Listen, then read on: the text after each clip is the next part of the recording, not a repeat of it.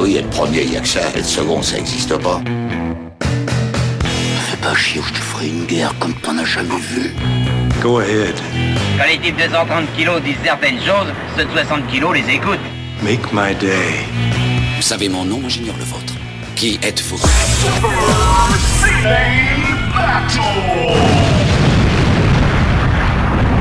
Le second, c'est un con. Super Ciné Battle, c'est le podcast où nous établissons le classement ultime du cinéma. Nous prenons vos listes de films que vous nous adressez pour les classer de meilleur au pire afin d'obtenir LA liste ultime. Ceci est notre épisode 138 et bah, de l'autre côté de la montagne, j'ai le baroudeur Stéphane Boulet alias Plugin Baby. Hello papa, comment ça va dans ta petite vie solitaire? Euh, bah écoute, ça va bien, ça va bien, effectivement, vie solitaire, puisque euh, je suis, euh, au moment où nous enregistrons, euh, seul chez moi. Voilà, ma, ma femme m'a abandonné. Et pour cause, parce qu'elle avait la garde d'un bébé qui n'était pas le nôtre cette semaine, et elle a décidé de le restituer à ses parents parce que la rançon a été versée. Ah d'accord, ok, voilà. écoute, Donc voilà, ça c'est une bonne chose. Les gens sont devenus raisonnables. Il a quand même fallu en- envoyer deux doigts euh, par la poste. Euh, D'ailleurs, je remercie le, le service des postes hein, pour leur, euh, le- leur ponctualité et d'avoir pris soin du, du colis parce que c'est important. Tu sais, avec la glace, tout ça, c'est pas pas difficile, mais voilà. Donc finalement, elle a rendu restitué l'enfant à ses, à ses Tu sais que ma meuf écoute hein, le podcast quand même. Bah, je, je sais bien. Pensez bien à compter les doigts quand ils reviennent quand même. C'est- vraiment, c'est important. Et pour ma part, bah écoute, moi aussi je suis tout seul parce que ma femme est allée chercher un enfant. Donc euh, oui, non, voilà, on a Tant de coïncidences, c'est fou. Ouais, c'est fou. Bon, en fait, on, on peut vous le dire, on s'est vu la semaine dernière, on s'est vu un petit week-end, parce qu'on s'est dit que ça avait marché en février. Et c'est vrai, j'étais arrivé malade, je suis reparti en bonne santé, et qu'est-ce qui est arrivé encore une fois? Je suis arrivé malade, et je suis reparti en bonne santé. Est-ce que, est-ce qu'il y a une fontaine soit de jouvence? Est-ce qu'il y a un truc? Est-ce que, est-ce que dans ta maison se cacherait pas plutôt un Lazarus Pit, comme on dit dans le monde de Batman? Euh, De un, pu- Batman, c'est. un puits dans lequel tu rentres et qui te, qui te guérit de tout et qui te rend immortel peut-être. Ben, il y a peut-être de ça. Effectivement, je veux pas m'avancer, mais je pense que euh, on n'est pas loin de la vérité.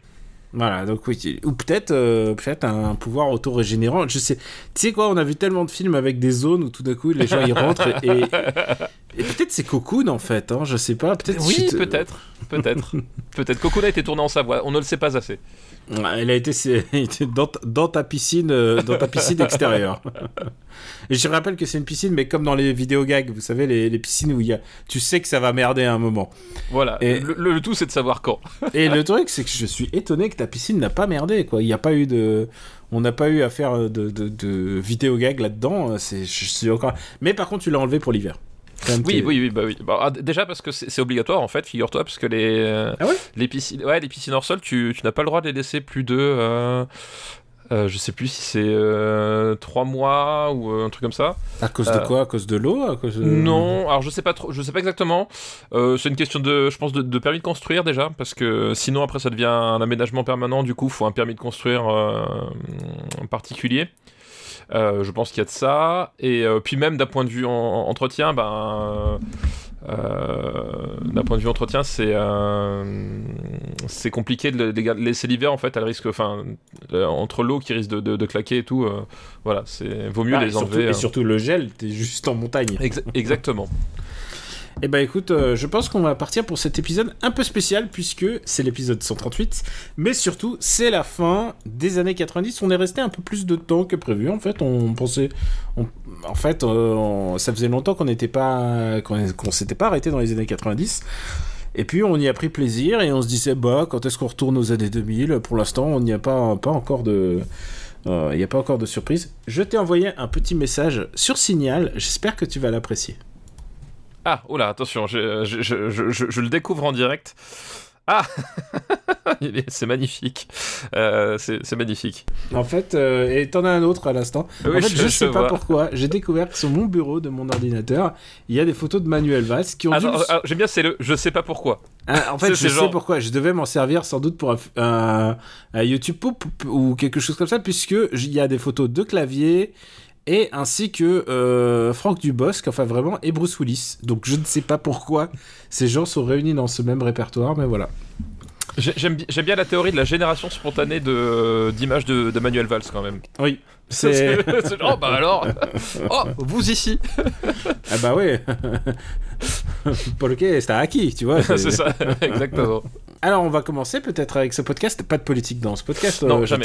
Jamais, jamais. Vous pouvez nous faire parvenir des listes. Alors, évidemment, plus les années 90, ou vous pouvez toujours, hein, parce que je peux dire que les gens m'envoient des années 2000 depuis, depuis une semaine. Je reçois des, des listes des années 2000 à nouveau. Euh, c'est pas interdit d'envoyer des listes, c'est toujours. euh, et d'ailleurs, j'incite. euh, je vous conseille de le faire, c'est un exercice assez intéressant de- d'essayer de trouver des thématiques. Donc pour en faire parvenir des listes, c'est facile, c'est trois films par liste, et vous pouvez nous, nous envoyer autant que vous voulez dans le même mail et euh, vous l'envoyez à supercinébattle@gmail.com pour les années 90. Aujourd'hui, on, ferme boutique, mais euh, rien n'est perdu, comme vous l'avez vu, comme, comme vous l'avez entendu dans les précédentes émissions. Souvent, euh, je, je replonge dans le dans, dans- le, le pack de listes euh, que, dont, dont je dispose et je plonge mes mains. Ça peut remonter jusqu'à 2016, ce qui me fait penser que bientôt c'est les 50 de ce podcast. Et oui, eff- effectivement, euh, c'est, euh, ça va être l'anniversaire là.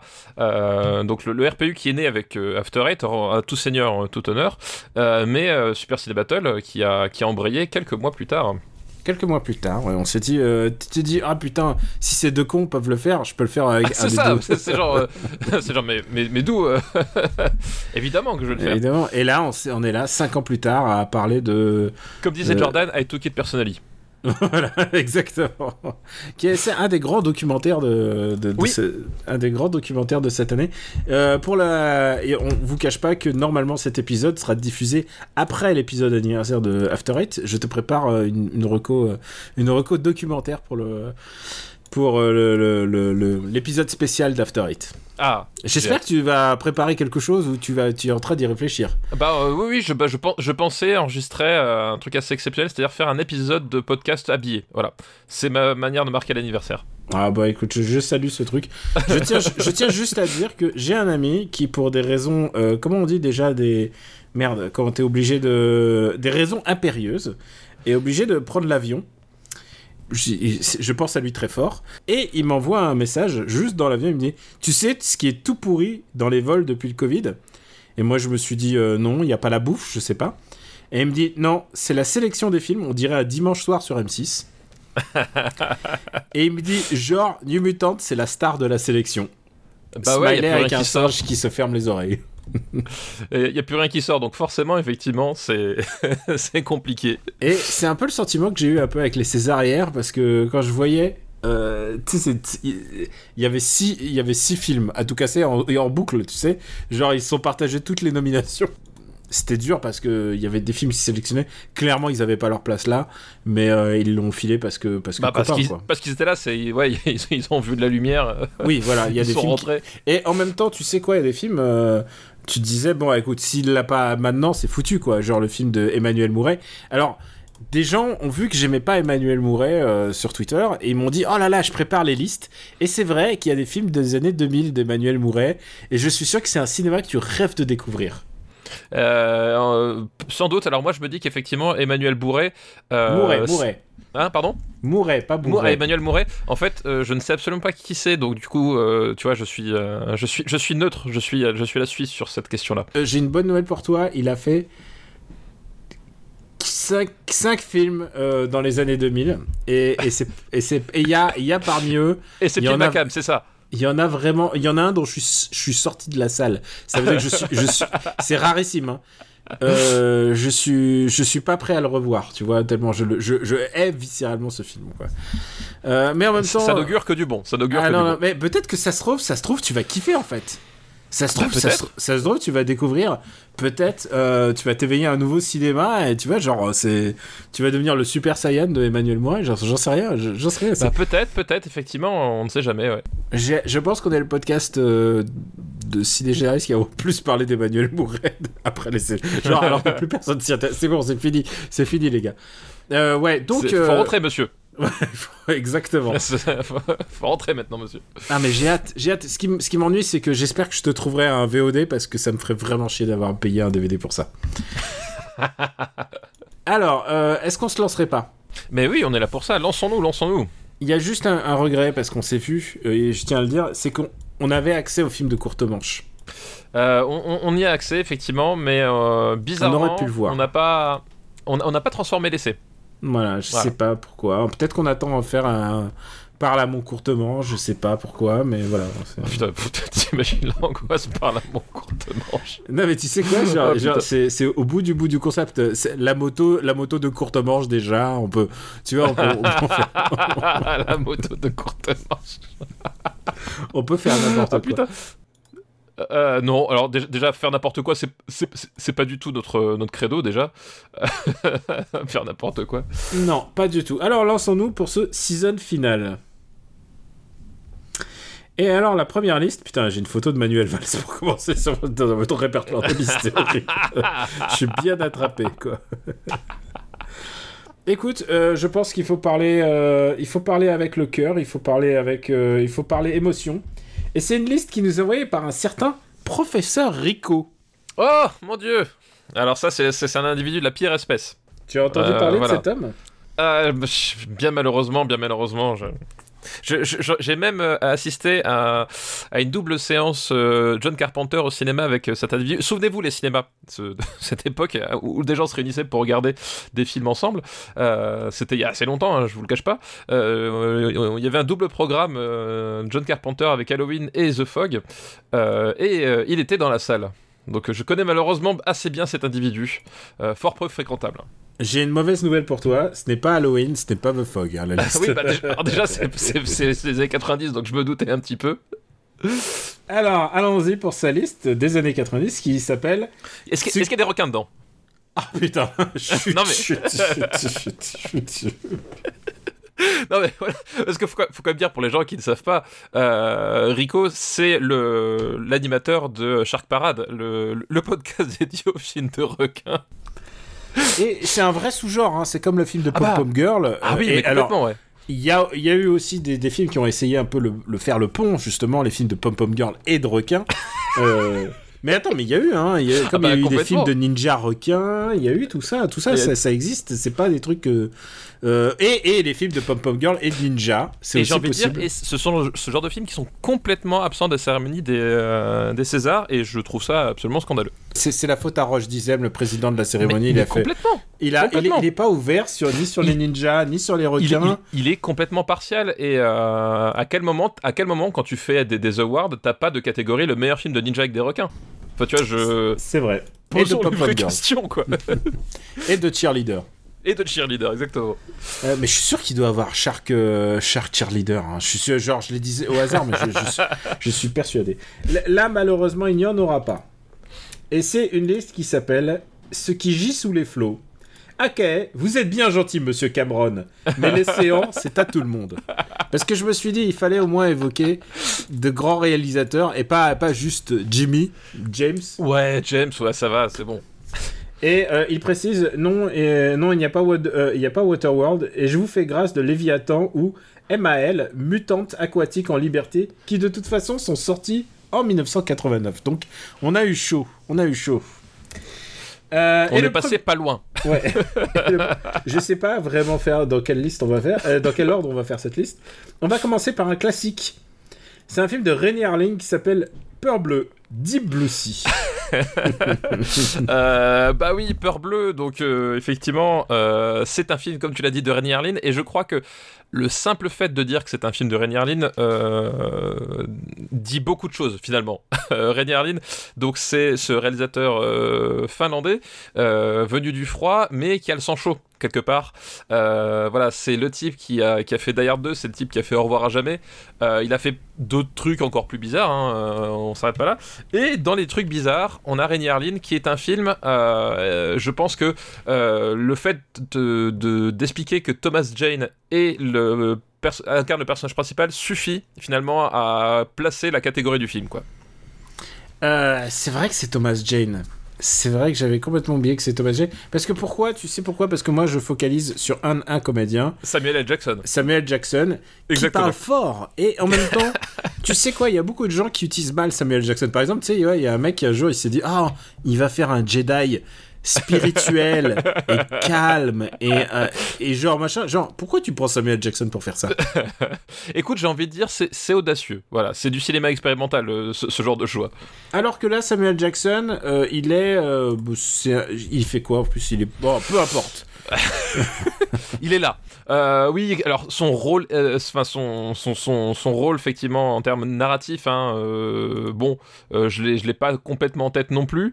Euh, par contre, je me rappelle effectivement de, il, est, je crois que c'est- lui le, hum, finalement le, type qui les, euh, qui les réunit tous en fait, parce que c'est une histoire de, station sous-marine. euh, qui fait des expérimentations génétiques et d'autres trucs. Et je crois que lui, alors je sais pas si c'est le genre le, millionnaire ou je sais pas quoi, euh, mais c'est un, un personnage d'importance, c'est un peu le- le- le- l'homme de pouvoir du, du, du groupe, quoi. Dans mon C'est un souvenir. peu, c'est un peu celui qui, qui les motive, qui se dit oh attendez, je suis là pour vous motiver et et ça ne lui a pas porté chance. Et ça lui porte pas chance parce que voilà, euh, on- maintenant on va, on va divulgacher un petit peu. Euh, si vous n'avez pas vu Deep Blue Sea, euh, regardez parce que franchement ça vaut le coup. L'astuce c'est qu'effectivement le personnage de Samuel Jackson, qui est euh, honnêtement, on parlait de Thomas Jane, hein, mais euh, qui est la grosse star quand même euh, du film, hein, parce que autour voilà il y a, il y a- alors il y a Lady Loves Cool Cool James aussi dedans. Oui, Lady Love School James, qu'on aime bien, qu'on aime, aime bien, un voilà. vrai, un vrai bon rappeur. Un jour, un jour j'aimerais bien mettre sa musique, euh, mais il va avoir 60 piges, euh, LL Cool J quand même. Genre, que- comment tu fais du rap à 60 ans? Euh, je, alors je sais pas, bah écoute, bah Ah, pourquoi tu pas dois, après. faire, tu dois faire, tu dois être euh, production, hein, j'imagine. Bah oui, puis bon après c'est bah, c'est comme c'est finalement euh, c'est un peu le, le- le paradoxe de, de ce genre de métier. C'est parce que je, tu parles des rappeurs, mais c'est tout aussi vrai pour les musiciens qui font de, qui font du métal. À, à quel moment tu te dis je vais faire du métal à 65 balais? Bah, Je pense aussi qu'à un moment donné ça devient ton métier, tu sais faire que ça, tout simplement. Voilà. Mais donc du coup voilà, Samuel. Jackson c'est le personnage principal. Euh, voilà, je sais plus, il est chef d'équipe, quelque chose comme ça. Enfin bref, c'est le type, euh, voilà, c'est leader du groupe, euh, c'est Samuel Jackson. Il a, bah, il a la gouaille de Samuel Jackson. Enfin, je veux dire, tu, voilà, tu, tu peux pas, tu peux pas, tu peux pas lutter. C'est, le type charismatique en diable. Et du coup, la grosse astuce du film, c'est que il disparaît environ au tiers du film. Euh, Voilà. son personnage est euh, bouffé par le requin parce que oui, évidemment, il y y a un requin euh, dans la scène la plus mythique de tout le film, qui est qu'en fait, il est en train de discuter, il est en train de faire son Samuel. Jackson en fait, et pendant qu'il bouffe, il a, enfin, il, il est au bord d'une d'un sas en fait qui donne sur sur l'extérieur, et il y a le requin qui sort du sas qui se plie, qui se plie en deux, qui le chope et qui le, et qui le rentraîne avec lui dans les océans. Voilà, oui, c'est la scène la plus connue. En général, c'est Ouais, à tous les MTV Awards, dès qu'il y a Samuel Jackson, on voit cette scène, genre il arrive, non, non, non, ma motherfucking plane, mother snakes, et blaf, le requin arrive. Voilà. Il y a d'autres comédiens. Je trouve que. Alors, il y a Saffron Burrows. Alors, j'avais complètement oublié Saffron Burrows, mais c'est celle que tu vois sur l'affiche quand même. Oui, c'est vrai, c'est vrai. Comment dirais-je C'est la damsel in distress, mais en fait, elle est pas du tout in distress parce qu'elle est, euh, elle, elle est sur l'affiche, donc elle va survivre. Peu de gens se souviennent dans Wing Commander. Mais elle était dans la série Marvel's euh, Agents of Shield que, que seul euh, Quicks a regardé dans le monde. oui, c'est vrai, Et vrai. en plus, il l'a regardé, mais en se disant, bon, j'ai commencé, je vais continuer, quoi. Et c'est- un peu la preuve de la folie de cet homme, hein, j'ai envie de le dire. Et il y a d'autres comédiens euh, mémorables à part euh, Ladies Love Cool James, euh, Thomas Jane. Il y, a, euh, il y a Stellan Skar, Skarsgård, Ah oui, c'est vrai, oui, oui, oui, que exact. vous connaissez tous parce que il était dans Thor, et puis ensuite il était dans Thor 2, et puis ensuite de temps en temps il revient dans, dans le MCU. vous savez, vous le savez, c'est celui qui a pas fait de de d'abdos ni de ni de pompe. C'est- le comédien de Marvel. Tu sais quoi Il y a les comédiens soit il y a ceux qui sont balèzes et il y a les autres quoi. Et les autres c'est un peu euh, il est un peu victime, hein, faut le faut le dire faut le dire aussi. Et il y a un autre comédien. genre- alors je sais pas si t'as un affect pour ce mec-là, mais est-ce que tu te souviens de Michael Rapaport? Absolument pas. Alors là. Ah, Michael Rapaport, c'est un. Rapaport le rappeur Non. Ça, c'est un peu. que- Michael Ra- euh, Rapaport, c'est un, c'est un comédien, mais aussi je le connais aussi. Je le connais parce qu'il a beaucoup euh, participé. Il est beaucoup commentateur de sport en fait, Euh, de foot US, de basket, de catch, de tout ce que tu veux. Et il était euh, toujours euh, dans, dans les podcasts de, avec Bill Simmons en fait. Et D'accord. donc, il, et il faisait aussi euh, des commentaires, euh, des commentaires de, de cinéma parce qu'il a quand même il a quand même joué il a joué genre dans Copland tu vois il a Ça joué et il a joué dans Copland il a joué dans True Romance si tu vous voyez si tu, si tu googles sa gueule tu vas faire ah lui Ah, lui, ouais. c'est ouais. vraiment le quatrième, quatrième zone d'acteur euh, américain, mais tu vois sa gueule. Il a une, il a une, il- je dirais pas qu'il a une gueule de cinéma, mais, mais, mais, mais il est Mais il a une gueule et il fait du cinéma. Voilà. Et si tu connais depuis tout ce temps-là, t'as déjà dû le voir et tout ça. Et, euh, pourquoi j'aime bien Michael Rapaport D'abord, ça a l'air d'être un, peu un connard. hein, je veux le dire. Quand je l'écoute en podcast, il a l'air. Bon, peut-être que, peut-être que s'il écoutait Super Ciné Battle, il dirait aussi, mais qu'est-ce que c'est que ces connards hein? C'est pas, c'est pas exclu, c'est- probable. C'est fort probable. Non mais lui a l'air d'être un, un peu un sacré connard. Mais par contre, quand il parle de ses anecdotes de tournage, il est un bon narrateur en fait. C'est un, mec qui vient euh, de la, bah, du, du commentaire, donc il est plutôt pas mal pour raconter des histoires. Donc c'est là où s'arrête la comparaison avec le RPU finalement. Voilà. C'est qu'il est bon à l'oral. Il est très calé. tu il est très calé en NBA et tout ça, et il a toujours cette, euh, cette il, il courait après euh, Stallone dans Copland, il a raconté ça dans un podcast, pour le dire euh, Ah, Vas-y, raconte-moi des anecdotes, s'il te plaît. raconte-moi des, anecdotes sur Rocky, s'il te plaît, s'il te plaît. Et tu sais, genre, il en avait ras-le-bol, Stallone. Et au bout d'un moment, il commence, il commence à voir Tu vois, euh, Mickey, bah, en fait, l'acteur qui, qui jouait Mickey, en fait, c'était un, c'était un, c'était un super womanizer. Enfin, genre, il commençait à raconter. Et donc, il, a, il, a, il sait bien raconter les anecdotes qu'il essaye de dénicher au fur et à mesure des tournages je veux dire, il a fait True Romance, quoi. Il a fait, euh, il a fait, il a fait, il a fait aussi plein d'autres bouses. Faut pas se leurrer, c'est quand même un, acteur de, de tro- troisième zone. Si, si- je veux dire, si toi tu, tu, ne mets pas un nom sur cette gueule, c'est que Vraiment. c'est que peu de gens connaissent. Moi, je le connais à cause des podcasts. Donc voilà, c'est c'est pas le méga casting, faut le dire. Hein. C'est pas euh, euh, Deep Blue Sea. ah non, c'est c'est c'est du euh, c'est du casting ouais de un peu de seconde zone ouais. Mais même avec Rainy Harling, hein, Rainy Harling, euh, bon, il sort de Long Kiss Goodnight et je sais que toi t'as une affection pour Long Kiss Goodnight, mais c'est pas, c'est le mec qu'on se souviendra pour euh, Die Hard 2 quoi. Bah oui, complètement. Enfin, c'est- ça reste euh, euh, d'ailleurs 2 et pour l'un des meilleurs épisodes de Freddy pour moi à jamais il a le, le Freddy numéro 4 Ah ouais. euh, que je que je kiffe alors qui, qui est pas forcément beaucoup apprécié parce que justement c'est le Freddy c'est le Freddy, Freddy complètement débile. Euh, c'est le Freddy c'est le Freddy avec un requin dedans en fait. Ah bon bah. A- Ou, ou- ou- ou t'as un requin de sable en fait qui va, qui va attaquer une nana qui est sur la plage. Donc euh, voilà, c'est ce niveau de cinéma. Euh, il peut avoir des bons moments, Rennie Harlin. En fait, il a, il a un côté, euh, il a un côté extrêmement bourrin.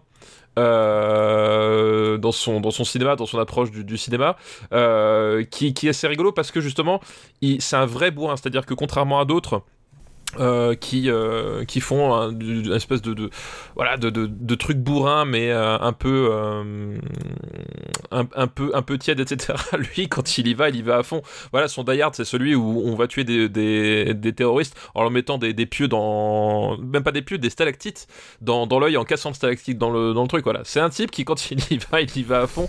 Et, et, et qu'on mord et qu'on mord, ju- mord jusqu'au sang pour en Oui. des morceaux. c'est ça voilà. Donc c'est ce genre de c'est- cinéma Mais t'as dit il est finlandais. Mais voilà, il est finlandais et sachez-le, en Finlande, c'est une coutume. Euh, voilà, c'est comme ça. on ne juge pas. hein, c'est vraiment, c'est un- une, autre civilisation. C'est, ce sont des, des- un autre rapport aux gens. Et effectivement, il est de coutume de se mordre jusqu'au sang euh, pour se dire bonjour. C'est un réalisateur dont la carrière n'a pas pu être brisée par euh, un des plus gros flops de l'histoire du cinéma, euh, Cutthroat Island, qui s'appelle L'île aux pirates. L'île aux pirates, exactement, ouais. qui est, ça. qui est pas un film inintéressant, hein, qui est... Non, qui, qui est pas, qui est pas honteux en fait. Euh, Enfin, je veux dire Disons comparé. que c'est un à- film cabossé et qu'on aime bien les films cabossés. C'est ça, voilà, exactement. Et, Euh, et euh, Mea a fait un super épisode dessus d'ailleurs. Oui, tout à fait, c'est vrai. Oui, et, l'astuce, c'est qu'en fait, effectivement, euh, c'est un film cabossé, un film, euh, un film bizarre, euh, voilà tout ce que tu veux, mais comparé à d'autres énormes fours ou, même énormes succès, hein, je veux dire, ça marche dans les deux sens. c'est un film qui, voilà, qui, qui quand même peut se regarder, qui a des, qui a des, qui a un côté assez sympa, assez attachant. Donc, c'est pas, c'est pas complètement acheté, contrairement à sa, à sa réputation, quoi. Tu l'as dit, en fait, moi j'ai un vrai problème déjà. Je suis pas un fan de Thomas Jane, faut, te le- faut que je te le dise. Je pense pas que. Ah, est-ce qu'il y a vraiment des phases de Thomas Jane euh, quelque part? Je ne suis pas sûr. je sais pas, je sais pas. Thomas Jane, euh, c'est celui qui jouait. euh, Il a joué Punisher à un moment. Il a joué le Punisher, effectivement, à un moment donné. Où, où- où il torture quelqu'un avec une. euh, avec un. un- comment s'appelle un, un magnum. Ouais, mais je crois que ça fait partie du, du lore de Punisher. Il faut à un moment qu'il fasse un truc un peu dégueulasse. Euh, ça me posera toujours problème avec. euh, avec- Est-ce que tu aimes Je t'ai même pas posé la, la phrase rituelle. Est-ce que tu aimes ce film? Ah, Deep Blue Sea, honnêtement, c'est un film qui est euh, très rigolo à voir la première fois.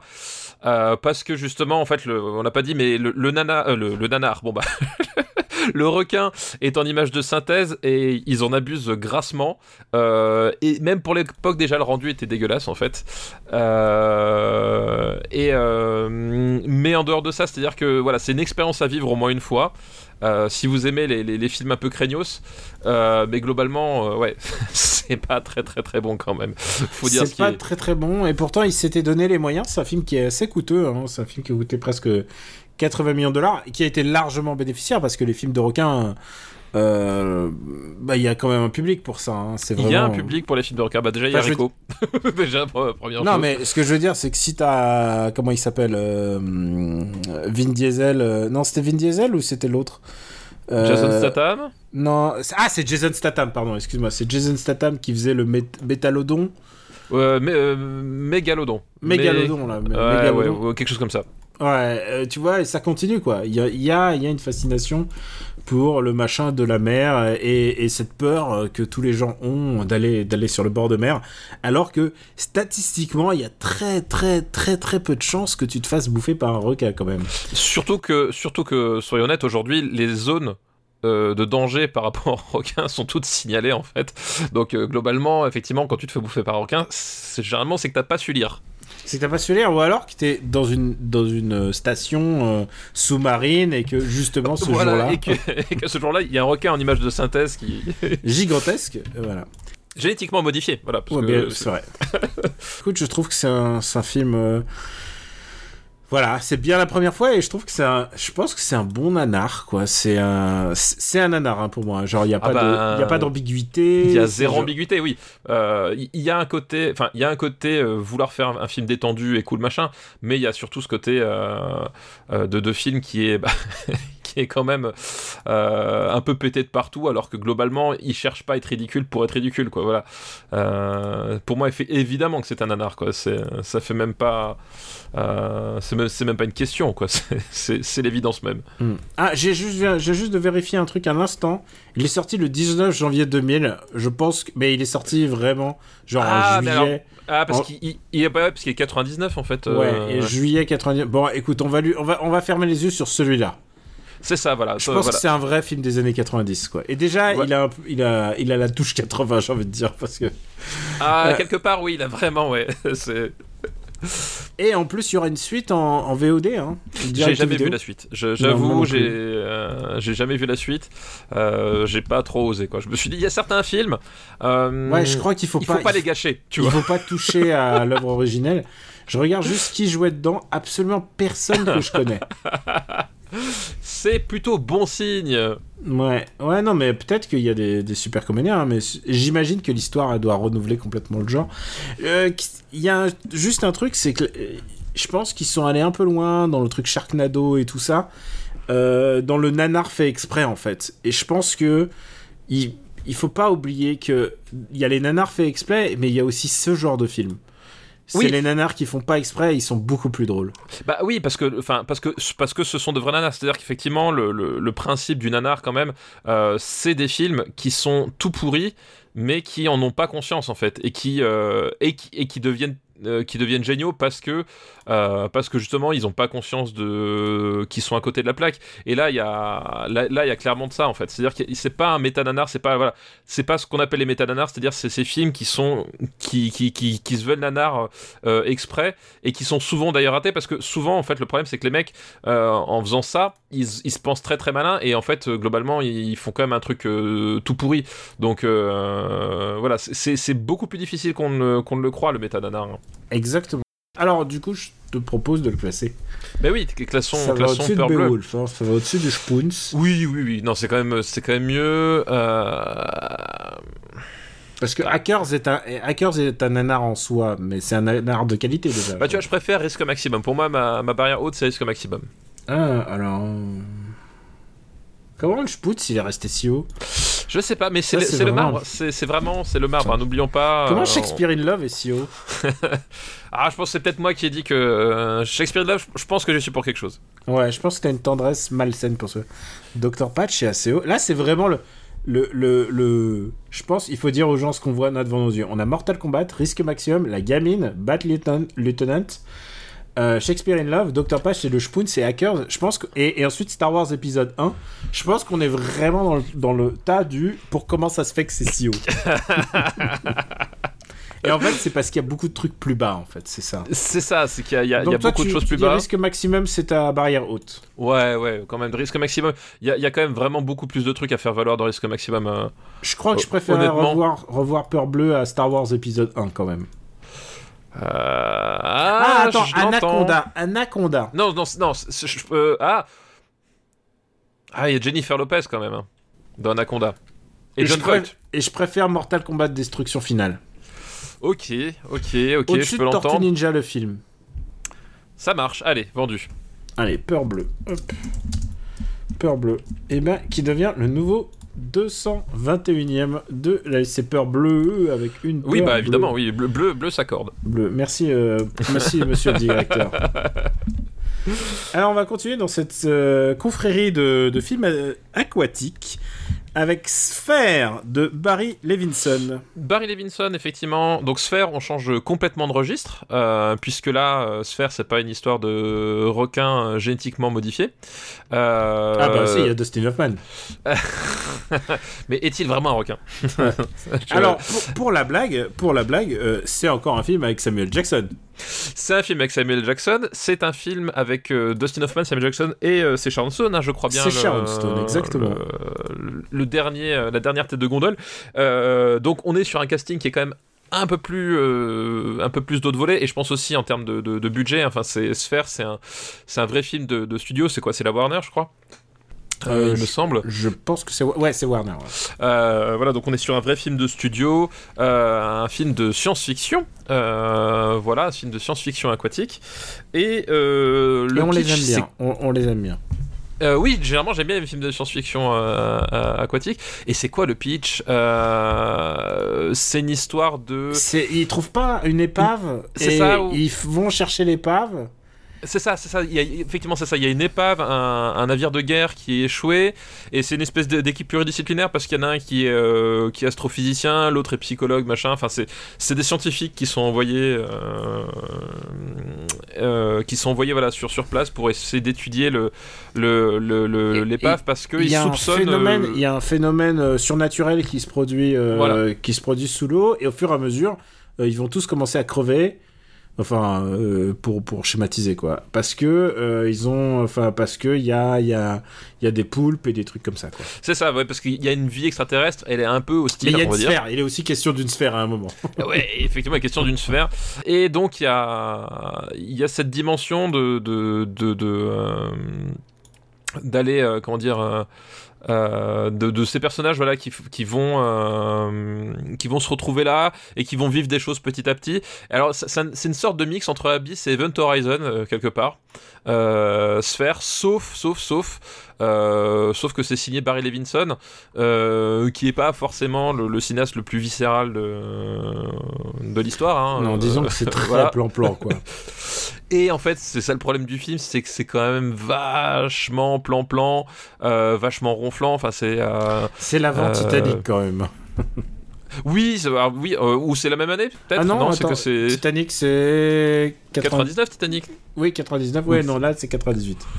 Ah ouais, donc. Mais voilà, il y a un côté en fait. euh, en fait, Barry Levinson, c'est ni réalisateur de films d'action, ni réalisateur de films de science-fiction, ni un réalisateur de films d'horreur. Et en fait, le problème, c'est que là, le, c'est un film avec les trois composantes, et que globalement, euh, voilà, Barry Levinson, son, son grand film, c'est euh, Rain Man en fait. Euh, et là, on est très très loin de, de Rain Man. Et euh, en fait, il s'en sort pas du tout. Enfin voilà, il il arrive pas à faire monter la, tension, il arrive pas à faire même la curiosité. C'est-à-dire qu'il y a vraiment un côté, voilà, on l'a dit vraiment très euh, très ronflant, très plan-plan.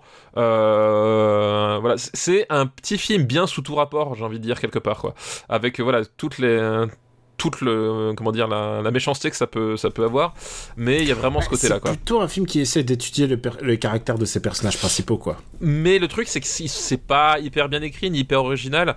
Alors, Euh, pas bien écrit. Est-ce que tu, tu sais que c'est l'adaptation d'un bouquin? De Michael Crichton, quoi Genre, euh, le, le Ah oui, c'est Crichton, exact. Oui, oui. Studio Crichton est, est Ah oui, impliqué là-dedans. C'était l'époque où, le, le- où le moindre, euh, la moindre note sur un, sur un mouchoir écrite par Michael Crichton était adaptée. Euh, Michael euh, Crichton ou, ou, ou sa famille ou ses assistants Oui, oui, et ou on ça, fait passer ça pour du Crichton, quoi. Oui, non, exact, oui, c'est vrai. J'ai complètement oublié que c'était Crichton, ouais. Ce qui, euh, Sans doute, ils se sont dit, c'est le jackpot, et ça n'a pas été le jackpot. Non, ça n'a pas été jackpot, effectivement. euh, Effectivement, voilà. C'est, mais je crois que le film, d'ailleurs, c'est vautré. Enfin, voilà. Mais c'est un film qui est euh, honnêtement pas très réussi. C'est-à-dire que malgré euh, tout ce qu'on peut, euh, tout ce qu'on peut, on, peut dire, parce que euh, bon, il y a le casting est sympa, mais voilà, ils sont pas hyper bien, euh, ils sont pas hyper bien utilisés. Puis euh, même Sharon Stone, t'as l'impression qu'elle se fait chier. Enfin, tu vois, il y a vraiment un truc. euh, bon, euh, ça fonctionne vraiment pas très très bien, quoi. Voilà, je ne saurais pas dire euh, plus. Non, non, mais ça fonctionne pas bien. Je pense que déjà, c'est très mal raconté. Et quand ils essayent de raconter, en fait, le film explique au fur et à mesure les, les mystères. Et, et ça devient. Et plus, plus il t'explique, et plus ça devient naze, en fait. Oui, c'est... ouais, oui, exactement, ouais. Tu vois, nous, bah, moi, mon film de aquatique préféré, c'est Ab- c'est Abyss. De... Mon film préféré de tous les temps euh, qui se passe sous l'eau. Abyss, il y a beaucoup une part de mystère, il y a plein de choses que tu ne sais pas. Enfin, vraiment, il y a un truc ultra, ultra poignant dans Abyss. Là, t'as rien, t'as rien de poignant. Je pense que c'est un film qui a voulu être Abyss et qui, qui, qui a, ah, pas, mais... pas les complètement, moyens, enfin, quoi. complètement. Il y a vraiment ce côté-là. Euh, ils ont voulu être Abyss à un moment donné d'une, certaine façon. Alors, euh, un petit peu décalé parce qu'on l'a dit, voilà, justement, en se disant, ouais, je, je vais faire le Abyss psy- plus psychologique, mais en fait, euh, en fait, ça fonctionne pas. voilà, il y a vraiment pas d'autre mot. Euh, ça ne fonctionne pas comme il faut. Et voilà, enfin, il y a vraiment pas grand-chose à en dire. C'est un film qui est assez chiant, en fait. Honnêtement, se faire, malgré toute la promesse, malgré tout ce que tu... Malgré le contexte, enfin, je veux dire, c'est un film qui se passe sous l'eau. Et en fait, tu tombes sur un truc euh, qui, euh, qui en fait est super chiant. Donc c'est super bizarre quoi. Euh, où est-ce qu'on va le classer? Eh ben on va le classer pas très haut, hein Du coup j'imagine. euh, Pas très. pas très très haut. Où est-ce qu'on va le mettre se faire hmm,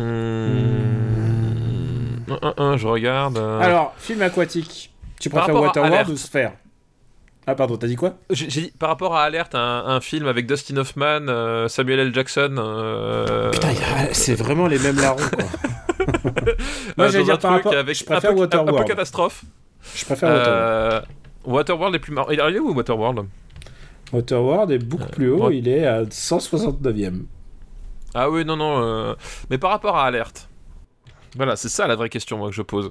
Euh, Moi, je pense que je... je pense que je préfère Alerte quand même. Je dirais pas ça souvent. C'est qu'on n'est pas là pour souligner l'intention, parce que moi je vois l'intention de se faire. hein. Oui, non, bien sûr. Non, mais bien sûr. Mais il y a. Mais il faut, faut parler du produit final. C'est ça. Euh...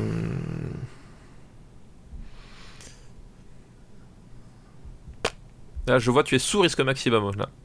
Euh, mais est-ce que ça n'irait pas sous risque maximum? Euh, Voilà, je pose les questions qui fâchent. Je pense que ça serait entre Mimic et Hook pour moi. Euh, tant que tu me laisses au-dessus de Hook, ça me va. Ah non, mais entre Mimic et Hook. Entre Mimic et Hook, ça va, parfait. Sphère. Et alors, il reste un dernier film aquatique, mon gars. J'aime pas quand tu dis mon gars parce que en fait ça, ça engage rien de bon. Alors, mais je suis à peu près persuadé que tu l'as vu, et alors moi j'avais complètement oublié son existence, Ah, Putain, c'est bien parti. jusqu'à ce que je me souvienne du deuxième rôle, c'est Famke Janssen dans Un cri dans l'océan. Oh putain, un cri dans l'océan. Mais Et alors il faut vraiment que ce soit Rico pour qu'on tombe sur des films comme ça. Quoi. Je veux dire, c'est Bah, qui, ouais, et- et mais qui d'autre l'a proposé tu vois Mais il faut les faire, il faut les faire. hein, Il faut... Oh là là. Il, il nous aime pas. il nous aime- Mais ça, c'est, ça, c'est le problème des, des profs d'histoire géo, tu vois. Moi, j'ai envie de te dire, c'est, c'est des Ah, gens, ils ont, ils ont des problèmes. géo, je savais pas Ah, ça bah de ouais. son... Bah, il a beaucoup Et- de défauts, oui. Et alors j'ai une Il bonne a vraiment nouvelle. beaucoup de défauts. J'ai une bonne nouvelle pour Un cri dans l'océan. Il est disponible sur Disney+. Alors, moi, attention, je m'engage. Un cri dans l'océan, je pense que c'est vraiment le meilleur de la liste qu'on a eu. C'est le meilleur? À mon avis, oui, parce que en fait, un cri dans l'océan a un truc, euh, un truc que n'a pas les autres, c'est que euh, il assume vraiment complètement son côté série B, vraiment jusqu'au bout. C'est-à-dire que il n'y a pas le côté, euh, il a pas le côté complètement, euh, euh, complètement pourri de, peur bleue et le truc ronflant, machin de l'autre. Il y a un côté plus, plus débile, plus franc du collier et moins ambitieux, je veux dire, parce qu'il y a effectivement la femme que Johnson, mais le personnage principal c'est Trent Williams, qui est quand même pas l'acteur du siècle.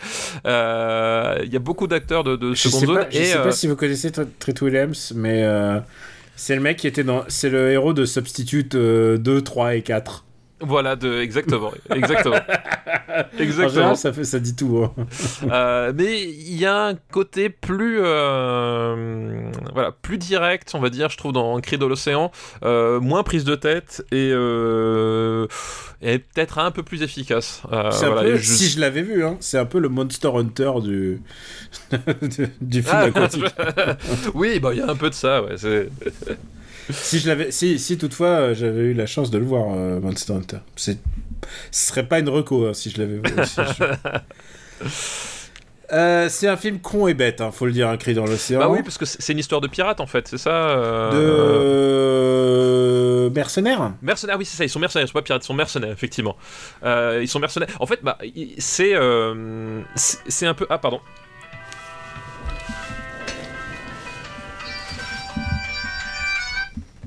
Coucou. Hop, je suis de retour. Donc oui, de, oui, effectivement, c'est, c'est, c'est- ce, sont, ce sont des mercenaires en fait qui prennent d'assaut un, un, un paquebot, je crois, ou un, un navire. Et en fait, c'est, c'est un peu le, le, le scénario de base de comment il s'appelle euh, le Resident Evil, euh, je sais plus quoi là. Tu sais celui où ils investissent Ah, un. c'était pas le quatrième? Non, non, ça c'est bah non, pas Resident Evil 4, c'est celui avec Léon, c'est le euh, comment il s'appelle le euh, c'est pas les dossiers classés, mais tu sais c'est le Révélation, Resident Ah, Evil Révéla- Révélation. ah, tu parles du jeu, je croyais que tu parlais Non, du non. film. Ah bah non, non, je parle du jeu. Euh, c'est un peu le scénario de Resident Evil Révélation, le, le jeu dans lequel il n'y a aucune révélation d'ailleurs. Euh, euh, voilà, et puis parce qu'en fait ils vont s'apercevoir qu'il y a un problème sur le navire euh, qui implique des tentacules. Donc c'est un film de tentacules et les films de tentacules c'est toujours rigolo. C'est plus rigolo en général. Et surtout, avec la mer, il y a plus, plus de facilité à trouver des tentacules. Voilà, effectivement, c'est un réservoir de tentacules assez, assez pratique quand même. Euh, c'est. euh, enfin. À part le cinéma japonais, hein, j'entends. Enfin, à part, voilà, effectivement, certains, certains films japonais. euh, Ouais. Alors, il faut le dire, euh, à, à la réalisation, c'est pas, c'est pas un as de la subtilité. euh, c'est Steven Sommers. Et Steven Sommers, on lui doit, on lui doit La momie. la momie, la momie 2, Van Helsing. Van Helsing, effectivement. Et voilà, c'est pas, c'est pas le. C'est pas un très grand réalisateur. Voilà. Ah, Euh, il a fait les, il a fait le GI Joe. Il a fait G.I. Ah, Joe. putain, a- c'est vrai, il a fait J. Joe. il a fait le meilleur des G.I. Joe. La rédaction s'engage. Toi, je sais que t'aimes pas G.I. Joe, mais moi, j'aime bien. Euh, J'aime pas J. Joe. Euh, mais c'est un type voilà, qui. euh, c'est pas un grand réalisateur, voilà, le, vraiment, c'est un doux euphémisme. Mais c'est un type qui peut parfois. Enfin, peut faire du, du boulot correct, voilà, de, de commande, etc. Et. À mon sens, on est un petit peu là-dedans avec ce film-là, dans le sens où euh, c'est ça, ça reste à sa place, c'est à peu près efficace. Euh, voilà, enfin c'est un film que j'ai du mal à euh, du mal à, détester. Voilà, c'est-à-dire qu'il y a, a- pas le côté prétentieux, il y a pas le côté relou machin. Voilà, c'est un film qui qui qui fonctionne pour ce qu'il est. Voilà, j'ai envie de dire. euh, Alors, moi, je dirais plus ce qui fonctionne, c'est que aux États-Unis, euh, ce film-là, qui s'appelle en anglais euh, Deep Rising, Ah oui, Deep Rising, oui. et Exactement. aujourd'hui. il y, a, y a un phénomène de, il y a un phénomène un peu culte autour de lui. Genre, c'est un film qui, sur la longue traîne, est devenu assez populaire en fait. Chez, D'accord, ok. Chez, euh, genre, si tu regardes Red Letter Media, je suis sûr que c'est des fans de. Peut-être pas eux. Directement, oui. Ouais. Mais Mais, il ouais. y a un truc qui s'est passé avec le temps où euh, les gens euh, regardent ce film avec, euh, avec une espèce de nostalgie, parce que ça reprend un peu les, les codes de Alien, mais dans la mer en fait. Il y a un peu d'aliens dans la mer, effectivement. Et d'ailleurs, euh, des aliens dans la mer, il y en aura d'autres hein, par la suite, mais c'est pas le plus réussi des aliens dans la mer. hein. Euh, tu penses auquel? Celui avec Vincent Cassel, Ah, mais oui, oui, d'accord, qui, qui est sorti l'année dernière, et qui en fait est, est- est bien, est vraiment bien. Donc, euh, Non, mais Alien dans la mer, c'est un concept qui, est- qui marche pas mal en fait. hein, voilà. Bah oui, c'est- pratique. Bah, c'est- ça, ça permet. euh, c'est assez facile à transposer en fait finalement. Tu remplaces euh, le- le- l'espace par, euh, par l'océan qui est pas un endroit qui est beaucoup moins hostile, hein, faut dire ce qui est. Et c'est vrai que ça marche plus- plutôt bien dans, dans ce genre de, dans ce genre de transposition quoi. Et le savais-tu, Femke Janssen euh, était le, était même pas le premier rôle choisi puisque euh, c'était, euh, c'était Claire Forlani. Ah bah oui, Claire Forlani. Bah, je- C'est Claire Forlani qui était là et, et elle s'est barrée genre après quelques jours de tournage en disant. Hum, hum. en disant what the fuck. Et tu sais qui devait d'autres assez notorious euh, devaient jouer dans ce rôle le rôle du héros là le rôle qui est joué par Chet Williams. C'est Harrison Ford. Ah bah ah, alors. Il y a un petit côté euh, Harrison Ford du pauvre hein, chez Trent Williams, hein, faut dire C'est est. vrai. Et, et tu t'imagines que genre ah Harrison Ford est plus là. Bon bah ça veut dire que ça va être un peu plus relax niveau budget. c'est clair. On va pouvoir se, se faire plaisir. Ce soir, c'est caviar pour tout, pour tout l'autobus. non, mais c'est un film, c'est un film débile et, et, et assez, je dirais pas jouissif, mais genre il y a un, Il y a quelque chose, ouais, il y a quelque chose qui, qui se produit, voilà, en termes de, euh, en, euh, comme je disais, en termes de voilà de série B débile, machin. Il y a. c'est un film de série B, mais je trouve que c'est fait de manière quali, c'est-à-dire tout ce qui est effets Oui, spéciaux et tout ça, c'est sont vraiment pas mal en fait. Mais quand je dis série B, c'est, enfin, pour moi, c'est même pas, euh, voilà, c'est même pas péjoratif. C'est-à-dire que voilà, je trouve que c'est un film de série B qui, qui, qui, s- qui sait ce qu'il fait et qui le fait plutôt bien. Voilà. Ah, j'ai envie de me le regarder. Ah là c'est pas euh, le, le- le problème c'est que c'est pas effectivement euh, euh, voilà c'est un film qui, qui ira jamais beaucoup plus loin que euh, euh, que son euh, que son que son pitch de départ mais bon écoute euh, voilà comme dit il y a vraiment un côté plus attachant Euh, je, Ouais. je dis, je dis bien plus attachant pas c'est pas un film que, que, que j'aime de façon euh, Non, mais je pense que c'est un film sur lequel ils ont, ils, ont, ils ont fait un certain effort et tous les gens impliqués ont essayé de faire en sorte que ça se passe. C'est ça, voilà. Et, et je veux dire, euh, Trent Williams, tu, tu, tu, tu peux faut, voilà, tu, tu, tu l'impliques au maximum, t'as pas grand chose, mais au moins il, essaye. Voilà. Et c'est la musique de Jerry Goldsmith? Putain, ah oui, alors ça j'ai complètement oublié. C'est Jerry Goldsmith qui. D'accord, Ouais. bah, tu vois. Donc tu vois, le mec. Est-ce qu'on a, on peut avoir Jerry Goldsmith, le mec qui a fait Chinatown et Basic Instinct Est-ce qu'on peut? Ouais. Donc voilà, oui, c'est un peu, c'est un peu, c'est surprenant. C'est un. euh, voilà, je pense que si vous avez regardé une, une film de série B cet après-midi disponible sur euh, euh, facilement, je pense que celui-là est, est pas dé- est pas trop nul quoi. Non, ouais, ça, ça peut, voilà. C'est si. euh, Et je il- pense que Il est, pas, suis- il est pas nanar en fait. Enfin voilà, il, arrive à. C'est un, non, film de non, il est hein. nanar 2, mais il est nanar 2 appliqué. C'est ça.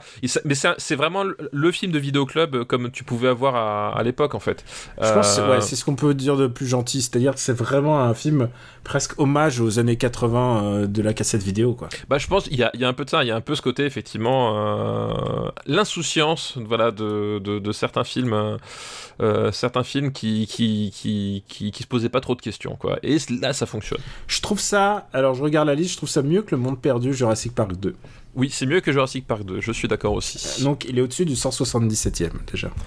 Euh, euh, par rapport à Waterworld, qui est le, le- le- un Je film ça aussi. mieux que Waterworld parce que déjà ça dure pas 4 heures. Excellent argument, je suis convaincu. Euh, c'est mieux que Jumanji. Ah ouais, ouais, ouais, ouais. Ouais, ouais. Euh, je sais. Ah, c'est rare qu'on aille, qu'on a de- qu'on fasse dans ce sens-là. C'est mieux que les visiteurs. Enfin, D'accord. Là, là, ok. Est-ce que c'est mieux qu'Independence Day? Euh... Eh ben écoute, non. Non, non, je mettrais pas ça au-dessus d'Independence Day, mais par contre, euh, ouais, euh, entre Independence Day et Farinelli. D'accord, go. un cri dans l'océan. Euh, oui, non, c'est euh, un cri dans l'océan, oui, ça, non. cri- un cri dans l'océan. C'est Ouais, deep, deep Rising, voilà. Faut qu'ils arrêtent avec les dips, hein, là, au jeu. Et je suis partout voilà. les confondre. Oui, c'est vrai. Mais en même temps, euh, si tu veux évoquer la mer, comment tu fais? C'est vrai, c'est vrai que tu, tu- il faut bien trouver euh, une façon de faire. Eh bien, on va remercier le docteur Kiko. Oui, merci Rico, merci beaucoup pour ta liste. Ah, toi, tu l'appelles Rico alors que c'est docteur, monsieur. Il y a marqué Ah ouais, docteur. moi, moi, je respecte pas. Enfin, c'est bon, doc- docteur en quoi? Enfin, tu vois, c'est. Eh, eh. Eh, C'est eh, comme au Eh. Japon, c'est docteur, docteur. Voilà, c'est ça, c'est doc- docteur, docteur. Alors, on va passer euh, à une liste qui nous est envoyée par Grégory. Ah, merci, Euh, merci, alors, euh, peux- merci Grégory pour ta liste par avance, je ne sais pas. Et alors, je peux te dire qu'il y a des films que j'ai pas vus et qui vont être difficilement, enfin, qui sont pas facilement disponibles.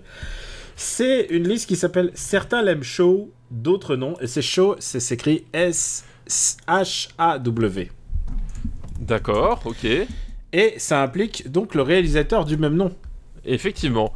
Et, Donc- alors, ce que, ce que peu, non, je sais pas, peu ou pas, mais c'est que euh, bah il y a, y a eu des films, euh, il y a eu des films avant, avant euh, Shaolin Soccer. Si Shaolin Soccer ne s'est pas, fait ex nihilo, il y a eu d'autres films, et on va parler un peu de ces films. Ok, t'es prêt? Euh, J'étais près dans le fond de ma mère. Est-ce que t'en as vu? Euh, écoute, j'en ai pas vu beaucoup des. euh, tout simplement parce que. euh, Ils étaient pas très bien comment dire distribués. hein. Voilà, c'est ça. Tout simplement parce que c'est des films qui étaient pas très bien distribués. Et même en termes de. euh, même, en, même en vidéo ou quoi que ce soit, parce qu'il y, a- il y a eu un, un certain essor dans la vidéo, euh, c'est pas des films qui étaient très très bien distribués. Euh, et après, d'une manière générale, euh, voilà, les comédies. euh, J'adore le cinéma de Hong Kong, mais les comédies, c'est quand même souvent des trucs particuliers. Mais je crois que j'avais déjà dit pour Shaolin Soccer. hein. Euh, Moi j'aime bien plutôt pourtant- Shaolin Soccer. Qui est pourtant plus occidental, euh, un peu plus occidental. euh, Enfin voilà, il y a, on a parlé des, des différents montages, etc. Mais la comédie HK, c'est un genre qui, qui est assez particulier et qui parfois peut être un peu gênant. Voilà. Alors, euh, j'ai dit certains chaud, euh, S-H-A-W, bien sûr, je parlais de Steven Shaw. Steven Shaw, exactement. C-H-O-W. Voilà, c'est trois, trois films réalisés par ce mec. Et le premier qu'on va, qu'on va évoquer, c'est Forbidden City Cop. Forbidden City Cop. Euh, alors attends, euh, c'est lequel celui-là Forbidden... c'est- Vas-y. Non, non, j'essaie de me rappeler. Alors, euh, est-ce que c'est. Hum, Est-ce que c'est le James Bond, c'est ça ou C'est le James Bond euh, médiéval. Oui, oui, oui, oui, oui, oui, d'accord. Euh, oui, alors je l'ai vu celui-ci, celui-ci effectivement. Formidable. Tu, m'as demandé le nom. euh, tu m'as demandé le nom. euh, J'aurais pas su. Euh, effectivement, oui, c'est le. C'est un, film d'époque, ouais, c'est vrai. C'est un film d'époque, mais un peu à la James Bond. D'ailleurs, euh, il y en a. euh, D'ailleurs, euh, c'est genre, il y a des, il y a des clins d'œil faits à James Bond, euh, genre à, à 007, euh, euh, continuellement dans le film. C'est, euh, c'est un burlesque. C'est aussi un burlesque d'époque. Voilà, c'est un burlesque. C'est c'est du, c'est de la, c'est du kung-fu burlesque euh, d'époque. Euh, avec euh, oui avec, avec beaucoup de euh, de gags visuels justement sur la sur la martialité il y a un côté enfin un peu comme tout pour Steven Shaw parce qu'en fait Steven Shaw je crois qu'en plus on en a comment s'appelle on en avait parlé quand il avait fait on avait parlé de Kung Fu Hustle oui, on va parler de Kung Fu. Je crois que c'est le seul. Hein. Euh, c'est possible non on a fait Kung Fu Hustle et Shaolin Soccer Non, on a fait Shaolin donc Soccer, euh, voilà. Euh, Il y a, y a, y a, y a, voilà, il y a déjà des ingrédients de, de, de Kung Fu seul dans ce film-là. Euh, voilà. Donc c'est, c'est un film qui, pour lequel j'ai pas énormément d'affection. On va dire. C'est un, c'est un film que j'ai trouvé, voilà. Il y a des trucs euh, qui, qui sont sympas et tout parce qu'il y a quand même cette énergie en fait. Il y a un truc voilà qu'on peut pas, euh, qu'on peut partir à Steven Shaw euh, et au cinéma hongkongais d'une manière générale de, ces années-là, c'est qu'ils ont toujours une, vraiment une énergie débordante pour, pour tout en termes d'idées, de mise en scène, de, de, casting, d'écriture. Mais le, voilà, il y a un peu le, le, mur en fait. Steven euh, pour moi, c'est c'est complètement justement ça, ça part vraiment dans tous les sens. Il y a un peu de Van touche pipi, si je me souviens aussi dans Ah celui-là. bah oui, oui, il y a des, complètement, il y a des vantouches pipi, il y a des, il y a, il y a des, il y a, des, euh, il y a des contres à la, faits à base de testicules, euh, voilà. Donc euh, on est complètement dedans effectivement quoi. Et euh, dans les autres comédiens, je suis en train d'essayer de regarder, il y a Karina Lowe qui est euh, qui était la qui est toujours la compagne de Tony Long. Et euh, c'est elle qui joue l'impératrice dans, dans les... Merde, j'ai un trou de mémoire. Euh, Détective D, c'est elle qui joue l'impératrice. Ah, d'accord, Ouais. oui, d'accord, oui, oui, oui, oui, ok, je vois tout à fait. Donc il y, a, y a quand même une espèce de grosse, grosse euh, filiation dans tout le cinéma de Hong Kong, mais assez tardif, hein, puisqu'on est là, on est, on arrive au cinéma de Hong Kong euh, qui est en train de se préparer à, au grand exode et surtout à ce qu'on va appeler l'ère euh, un peu post-Matrix, celui où, où, le cinéma de Hong Kong devient une vraie valeur export Ah bah euh, oui, dans, le cinéma ailleurs, quoi. Où, le savoir-faire, effectivement, le savoir-faire euh, HK euh, devient un, un vrai argument, devient un vrai argument pour, pour pas mal de, de metteurs en scène occidentaux. Moi, je me souviens de scènes un peu délirantes où, euh, où il vole et il vole en. Ouais. en- ouais, enfin, les scè- les scènes où ça. Où, genre, il fait l'hélico. Il, il vole, Et- il, il uti- il utilise le pouvoir du vent avec son. euh, comment ça, avec, avec ses épées, etc. Enfin voilà, il y a, il y a tous, ces- tous ces délires-là. euh, Il fait de la Euh. magie. Et tu sais quoi, il y a un truc, et, et je veux pas dire ça comme. euh, dire que c'est une. Euh, une, une insulte, c'est pas, c'est pas une vanne du tout, mais est-ce que, est-ce que Steven Chow, euh, c'est pas le Philippe Lachaud chinois? Philippe Lachaud, très très bon. Ouais, Tu vois ce que je veux dire Tu Euh, vois oui, ce je que je veux dire C'est-à-dire, il est toujours au centre de, de son propre film. Bah, oui, oui, bah. Et tous les autres sont un peu des faire-valoir, et c'est un truc qui est récurrent euh, de tous les films, et ça lui fait un point commun avec Philippe Lachaud d'ailleurs. Oui, non, eff- effectivement, il y, a- il y a un peu de ça dans le sens où euh, il est vraiment la star du film, le moteur, euh, le moteur absolu. Tout tourne autour de lui en termes de mise en scène. Enfin, il joue le personnage principal aussi. Donc oui, effectivement, il y a, il y a de ça, sauf qu'effectivement, il y a, il y a quand même un, un savoir-faire aussi qui est quand même pas, pas tout à fait le même non plus. Et surtout un héritage. C'est-à-dire qu'il y a l'héritage du cinéma de Hong Kong, mais il y a aussi l'héritage de, de, d'un goût pour les effets spéciaux euh, un peu à l'ancienne et un peu, euh, un peu déluré. C'est-à-dire c'est un truc qu'on, aujourd'hui même, même chez lui, on presque il y a que dans son cinéma ou dans le cinéma euh, euh, bollywoodien qu'on voit des trucs comme ça quoi. Oui, où, effectivement le, on, va jouer avec, avec le côté le, côté effectivement over the top pour le coup, vraiment à, à fond la caisse sans, sans trop se poser la question de savoir si c'est si comment ça s'appelle on va si c'est crédible ou quoi que ce soit. Enfin, c'est- des questions qui voilà qui, qui ne se posent pas du tout. Euh, L'idée c'est finalement, enfin voilà, l'intérêt de ce genre de, cinéma, c'est que le euh, le euh, l'intention finalement dépasse parfois l'e- l'exécution quoi. Et il y a, y a cette volonté de faire absolument un truc un truc fou à chaque moment quoi. Il y a un peu ça, il y a un peu de. On, on- on tente tout. Et ce qui est un peu aussi le point commun de Philippe Lachaud, aussi, j'ai envie de dire. Sauf que, tu, évidemment, tu- tu avais envie de parler de Philippe Lachaud aujourd'hui. la, la comparaison s'arrête là, puisque je préfère quand même largement Steven Shaw à Philippe Oh. Lachaud. Effectivement, je crois qu'il n'y a pas de il y a pas trop de discussion là-dessus. Alors, euh, qui est donc euh, Steven Shaw, qui est quand même un des plus grands recordman du box-office euh, chinois Ah bah oui oui ça de tous j'imagine. les ouais. temps. J'imagine. Où est-ce qu'on est en mesure de le classer? Ça va, tu t'en souviens Oui assez oui pour- je vois, ouais. ouais, on peut on, peut classer. euh, Celui-là, oui, il y en a un autre, là, je, il, y en a, il y en a un bon. euh, Euh, où est-ce qu'on le met? Euh, Où est-ce qu'on le met Où est-ce qu'on le met? Forbidden City Cop. euh, On peut le dire que c'est presque le précurseur de Détective D. hein. Oui, bah oui, donc, ben, euh, effectivement, il y a. Oui, oui, il y a. Il y a une vraie ligne droite à il y a- tracer. Il y a une vraie filiation effectivement entre entre entre les, les personnages, le, le, le ton. Euh, voilà. Après, Détective D, euh, c'est c'est Choyark et euh, c'est Choyark avec euh, une montagne de fric. Voilà. Mm. Euh, Alors je trouve ça moins bien que Robin des Bois. Robin il est des où, Bois, Robin des Bois pres- il est Guide mon regard. 106e. Combien? 106. Ouais, c'est moins bien. Euh, je préfère Robocop 2. Je préfère Alien 3. Je. Regarde. Je préfère le talentueux Monsieur Ripley, ce qui n'a rien à voir. hein. Euh, Et voilà. Bah écoute, j'aurais mis quelque part entre. euh, aux entours de la famille Adams, là, du coup. Dans la famille Adams, on a Rasta Rocket. Euh... Voilà, j'aurais mis quelque part par là. Un film d'effets spéciaux, je crois que je le mets sous Didier, mais au-dessus du dernier des Mohicans.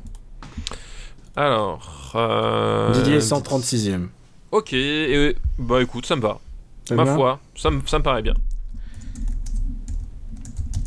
Alors attention, je vais appeler ta mémoire. Et alors là, c'est pas gagné, mon gars. Non, non, non, effectivement. Surtout à nos âges avancés, là, c'est. À nos âges avancés, exactement. Le deuxième film de cette liste s'appelle God of Cookery. God Et il a of tourné la même année. Il est sorti la même année. hein. Ouais, ah oui, c'est ça aussi, parce que Steven Shaw, dans les années 90, il faisait 4 films par an. hein. Non, pas quatre, mais, Ah, mais mais on- il des- en faisait un par an et parfois, quand il arrivait, il en faisait deux. Ah, mais peut-être en, peut en, en tant que euh, réalisateur, peut-être deux, ouais. Mais en, tant qu'acteur, il était dans, dans 10 000 films, attends, là. À il s'est fait connaître d'abord en tant qu'acteur. Ouais, ouais, il donc, était euh. Ah, je parle juste, je parle juste de, de, de, de réalisateur, ouais. de réalisateur. hein. Euh, The God of Cookery, donc c'est, j'imagine, c'est un film de, de cuisine. C'est un film de Euh, cuisine. ouais. C'est pas le festin chinois, à mon avis. Hein. Non, mais je l'ai pas vu. Euh, je l'ai pas vu. J'ai peu de souvenirs. Je crois que j'ai, je crois que c'est un peu euh, un film qui se termine comme une. À la fin, c'est une parodie de hum, pas Top Chef, mais Iron Chef. Tu vois le la baston entre deux cuistots et tout Ouais, ça. ouais. Oui, bah oui, je, vois- je vois, je vois un peu suis- le, le sous-genre auquel ça peut faire appel, J'ai dû vu. le voir, mais mais alors, j'ai aucun souvenir. Donc Non, on se le met en vu. devoir de vacances? On se met en devoir de vacances. Alors, euh, par contre, où est-ce que ça se trouve, ça? Bah, si un éditeur décide de l'éditer au moment où on parle, C'est ça, si, si bon jamais, moment, faites nos signes. c'est le bon moment. Écrivez-nous, on, on est tout ouvert. Et le troisième film, c'est un film. euh, attention, attention, on en a parlé parce que c'est le film qui a inspiré Joker. C'est King of Comedy. Alors, c'est pas le même King of Comedy, du coup, hein, attention. Pas vraiment. c'est pas le King of Comedy de, de Martin Scorsese. Euh, King of Comedy, oui, donc c'est c'est peut-être son. Je pense son plus connu euh, des années 90, euh, non? Enfin, en tout cas, en Occident, je pense. Ah, j'aurais Euh, peut-être dit que c'est Forbidden City Cop, moi, mais bon. Je sais pas. Ouais. Non, ah bah non, parce que. Non, son non, son plus connu, ça doit être Bon baiser de Pékin, en fait. Euh, Ah oui, c'est vrai. Qui, qui est, en fait, je crois que c'est les années 80, mais non, en fait, il est début des années C'est 90. dans mon celui-là le vrai James Bond. Là, ça, c'est le vrai, vrai 100% Déjà, déjà James il Bond. fait euh. deux films d'affilée où il fait des références aux espions quand même. Ah bah oui, bah c'est un- bah, c'est c'est en même temps euh, facile à parodier le- les, les films de James Bond et, parce que euh, t'as un postulat qui est délirant de base, etc. Enfin bref, on y reviendra quand on parlera de ça ou quand on parlera du Grand Blanc avec une chaussure noire. Euh, mais oui, donc du coup, euh, King of Comedy, euh, c'est un film. euh, comment s'appelle? C'est qui l'actrice? C'est euh, Euh, c'est Ah. Anita non? Non, c'est pas. euh, Euh, je sais plus parce qu'il y a. Ah, je sais ah, plus. Mais il y attends, a. faut que je vérifie. Faut que je- C'est Karen Mock. Karen Ah oui, non, bah, non, je pensais que c'était quelqu'un d'autre. Non, alors, du, du coup, non. Euh, Karen pensé à- Ouais, ok, vas-y. Oui, non, puis euh, donc du coup, c'est euh, c'est un King of Comedy. Enfin, le, le, le, le rapport au film de Martin Scorsese est un peu.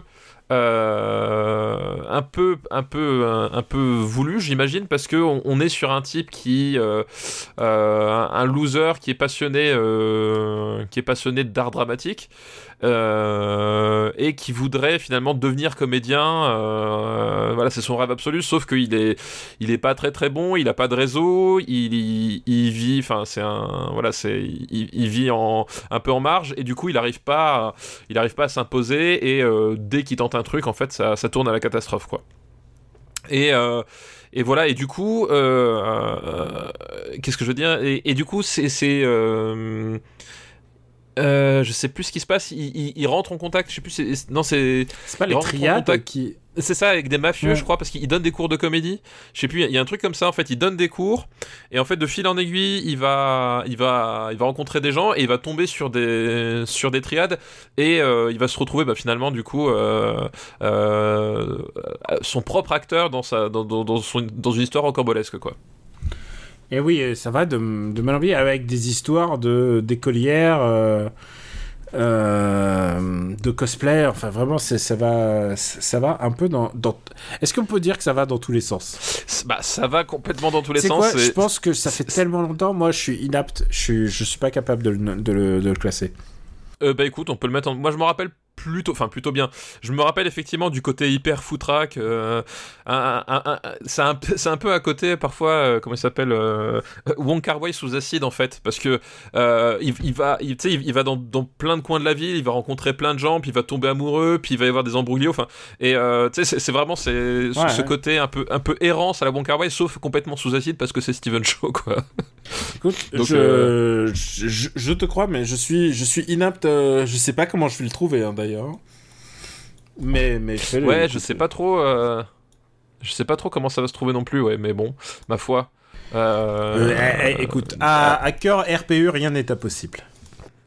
C'est ça, exactement, exactement. Bon, bah c'est tout pour cette liste, hein, du coup. C'est, euh, on remercie Grégory pour sa liste.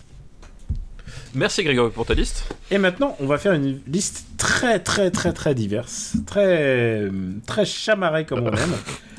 C'est une liste qui nous est envoyée. Attends, j'ai pas le, j'ai pas le nom de la personne. Je, quand je vais le, je trou- veux le trouver. Ah bah voilà, bravo, super. Mais non, mais parce que j'ai noté la liste, mais mais j'ai pas voilà. euh, Ah bah c'est Benj qui est un auditeur un auditeur très très récurrent et euh, qui nous envoie beaucoup de listes. Bah écoute, c'est une liste qui en plus qui m'a envoyé avec des petites images.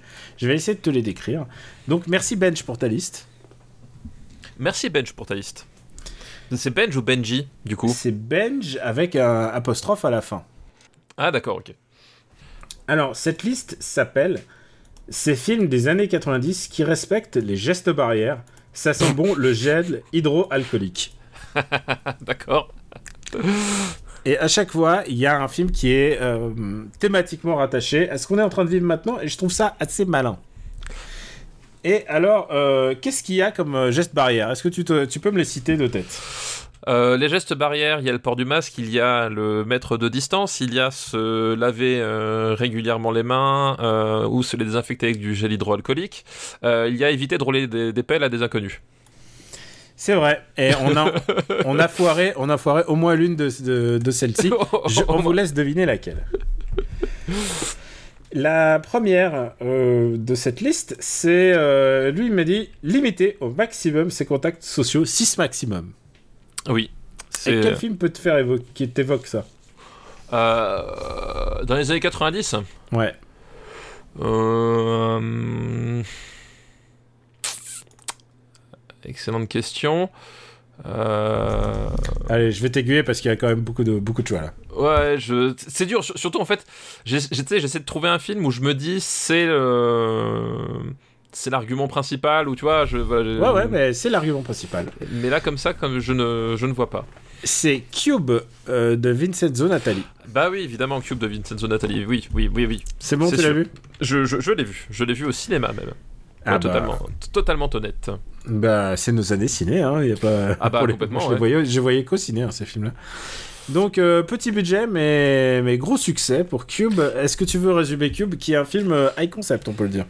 Bah, c'est un film à concept, effectivement. Euh, c'est- tout bête, en fait. À un moment donné, il y a euh, ben, six inconnus, c'est ça, ils sont six, euh, qui, se, qui se réveillent dans. Enfin, au début, on n'en voit qu'un ou deux. Au début, on n'en voit que deux, en fait. Ils sont, deux, puis après, ils en rencontrent d'autres, euh, qui se réveillent dans une pièce qui est un, qui est un cube, avec euh, des lumières, je crois qu'elles sont, elles sont légèrement orangées, et euh, une sorte de structure métallique. Et sur chaque paroi, en haut, en bas, à gauche, à droite, euh, et sur les côtés, donc en fait sur toutes les, euh, sur les six faces du, cube. Euh, si vous ne savez plus combien de faces a un cube, c'est facile, c'est comme un dé. C'est ce que je dis à mes élèves en fait à chaque fois quand, je leur demande combien de faces a un cube, je leur dis pensez à un dé. Euh, petit moyen mémotechnique. Euh, et il y a des ouvertures en fait. Et du coup, ils, ils savent pas pourquoi est-ce qu'ils sont là, ils ne se connaissent pas. Euh, et ils ne connaissent pas la finalité de l'endroit où est-ce qu'ils sont, ni exactement pour ce qui, ce qui se passe, ce qui se passe là, quoi. Voilà, en gros. Et euh, voilà, bah, en fait, est-ce qu'on peut raconter plus sans, spoiler, en fait Je suis en train de me dire? Bah non, en fait, voilà, c'est un film, effectivement, c'est un film, euh, c'est vraiment un film à, mystère, hein, dans le sens où, euh, bah, tu découvres en même temps que les personnages ce qui se passe, l'univers et le cadre étant lui-même déjà extrêmement, extrêmement bizarre, extrêmement peu familier. Euh, et du coup, voilà, l'intérêt du truc, c'est de découvrir en même temps que les personnages euh, qu'est-ce qui peut se passer, à quoi sert ce fameux cube. Euh, voilà, il y a, voilà, ce qu'on peut dire, c'est que c'est un film avec avec une certaine portée symbolique sur sur certains sur certaines choses. En fait, c'est c'est-à-dire que les, les personnages euh, ont moins une véritable existence que euh, l'incarnation d'une mécanique narrative en fait. Je pense qu'on peut dire ça, euh, on peut dire ça, euh, on peut dire ça comme ça. C'est un film à concept, c'est un film, c'est un film assez gore puisque la, scène d'intro, c'est ce type qui se réveille et qui se finit en apéricube justement puisqu'il tu découvres, c'est le premier truc que tu apprends sur le cube, c'est qu'il y a des pièges. Euh, il marche et puis il y a une sorte de grille qui descend du plafond et qui le découpe en petits péricubes et qui Très- et. Resident Evil en met en bien. Mais très Resident Evil, mais en bien. Euh, euh, voilà, c'est un huis clos. Euh, que dire d'autre, effectivement, sans. sans, sans gâcher le, le plaisir? Parce que euh, je parle de plaisir parce que euh, c'est un film que personnellement j'aime euh, j'aime bien vraiment j'aime bien le voilà le, le, côté bah, le côté finalement assez simple et, euh, et assez carré de, de- du, du film et de son exécution Euh, ça dure pas trop longtemps Ça dure une heure et demie et je me suis senti complètement feinté la première fois où je l'ai vu euh, au cinéma. Ouais, pa- pareil, voilà. C'est effectivement le, le- la mécanique de le. Parce que c'est un film de petit malin, voilà. C'est un film qui, euh, qui, qui repose vraiment sur, sur la surprise, sur ses mécaniques, sur, le, sur la, la curiosité qu'on peut avoir pour son. pour l'univers et pour les, pour les personnages. Euh, il y a un truc qui fonctionne vraiment bien. Et, euh, et le- vraiment le côté high concept, euh, je trouve, et là est vraiment bien exploité. Euh, voilà, c'est un film que je trouve assez chouette, assez chouette à voir. Moi aussi, je suis assez d'accord. Et je peux juste ajouter, c'est que le réalisateur, qui est canadien, l'a fait avec énormément, avait, a fait, avait plutôt avec très peu de moyens. Oui, oui, oui. Mais c'est vraiment une économie de moyens. Mais aussi, en plus, les- aucun comédien n'est connu en fait. Aucun vraiment- comédien n'est- enfin, même, euh, je pense, euh, professionnel au sens où euh, c'était même pour le Canada, c'était pas des gens, euh, c'était pas des gens connus ni, ni quoi que ce soit en fait. C'est c'est vraiment des un peu à la comment ça s'appelle à la hum, à la au film de- comme les films de Peter Jackson à une certaine époque. c'était c'était un vraiment le film à concept fait avec des avec des, des gens du, du coin qui qui avaient pas forcément vocation à être des, des stars quoi. Et euh, voilà, c'est un film dont on peut pas dire beaucoup de choses comme ça parce que et parce que si on en parle, il faudrait carrément spoiler le truc euh, parce qu'il parce que c'est un film à twist, on peut le dire. Ah bah oui, c'est un film à twist, ouais, complètement, ouais, Vous complètement. pouvez le regarder, il est disponible sur Netflix, il est disponible sur Amazon Prime. Et, euh, et, et vous allez passer un bon moment, c'est vraiment, si vous avez jamais vu Cube, c'est le bon moment. Alors, alors après, euh, et vu le, vu le sujet, euh, si vous êtes en ce moment en confinement, Ouais, euh, assujetti à claustrophobie, euh, on parle de six personnes enfermées quand même. Voilà, voilà. exactement. Oui, effectivement, si le, le côté claustrophobique euh, euh, vous pose un problème en ce moment pour des raisons assez évidentes, c'est peut-être pas le film à, à voir parce que c'est pas un film non plus extrêmement, comment dire, c'est pas un film très bienveillant et c'est pas un film non plus extrêmement positif ni.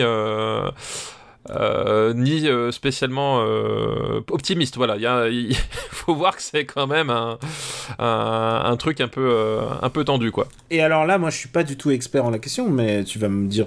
J'ai l'impression que c'est un film qui a entraîné derrière lui un peu les phénomènes de films de bah, de capture, les phénomènes un peu de torture, euh, Alors c'est pas c'est pas bête ce que tu dis, j'y avais jamais pensé. genre euh, les sauts et compagnie. Est-ce qu'il n'y a pas une petite inspiration là-dedans quand même? Euh, j'y avais jamais pensé en ces termes-là, mais c'est vrai que maintenant que tu le dis, euh, c'est pas exclure qu'effectivement c'est c'est pu lancer le même si c'est euh, si c'est pas un, torture porn hein, comme comme Saw et compagnie, attention, mais c'est vrai que le, le, conce- le, le- le côté high concept, peu de moyens. Peu de moyens, claustrophobie, etc. Euh, c'est juste avant Saw qui va arriver très peu de temps euh, derrière finalement. Euh, ça peut avoir joué effectivement et surtout les comment s'appelle les les, les, les cubes, il y en a une pelletée en fait. En, en- après, en, en direct tout, tout, tout, tout, euh, tout DVD, c'est euh, c'est un truc qui a cartonné quoi. Donc, euh, ouais, c'est pas impossible que, euh, qu'il y ait une, une filiation à ce niveau-là, ouais. Je sais pas exclure en tout cas. Alors, on va peut-être euh, peut-être le classer. C'est un film qu'on aime bien tous les deux. Exactement, c'est un film qu'on aime bien tous les deux. Euh, Hop. Du coup, du coup, du coup. Où est-ce qu'on met Cube euh... euh, Où est-ce qu'on va mettre ce film? Par contre, du coup, je parlais du fait qu'il avait eu 36 suites et tout. Euh, les suites, euh, vaut mieux éviter. Ouais, mais ah, tu sais quoi C'est le point commun de tous les films dont on a parlé aujourd'hui. hein.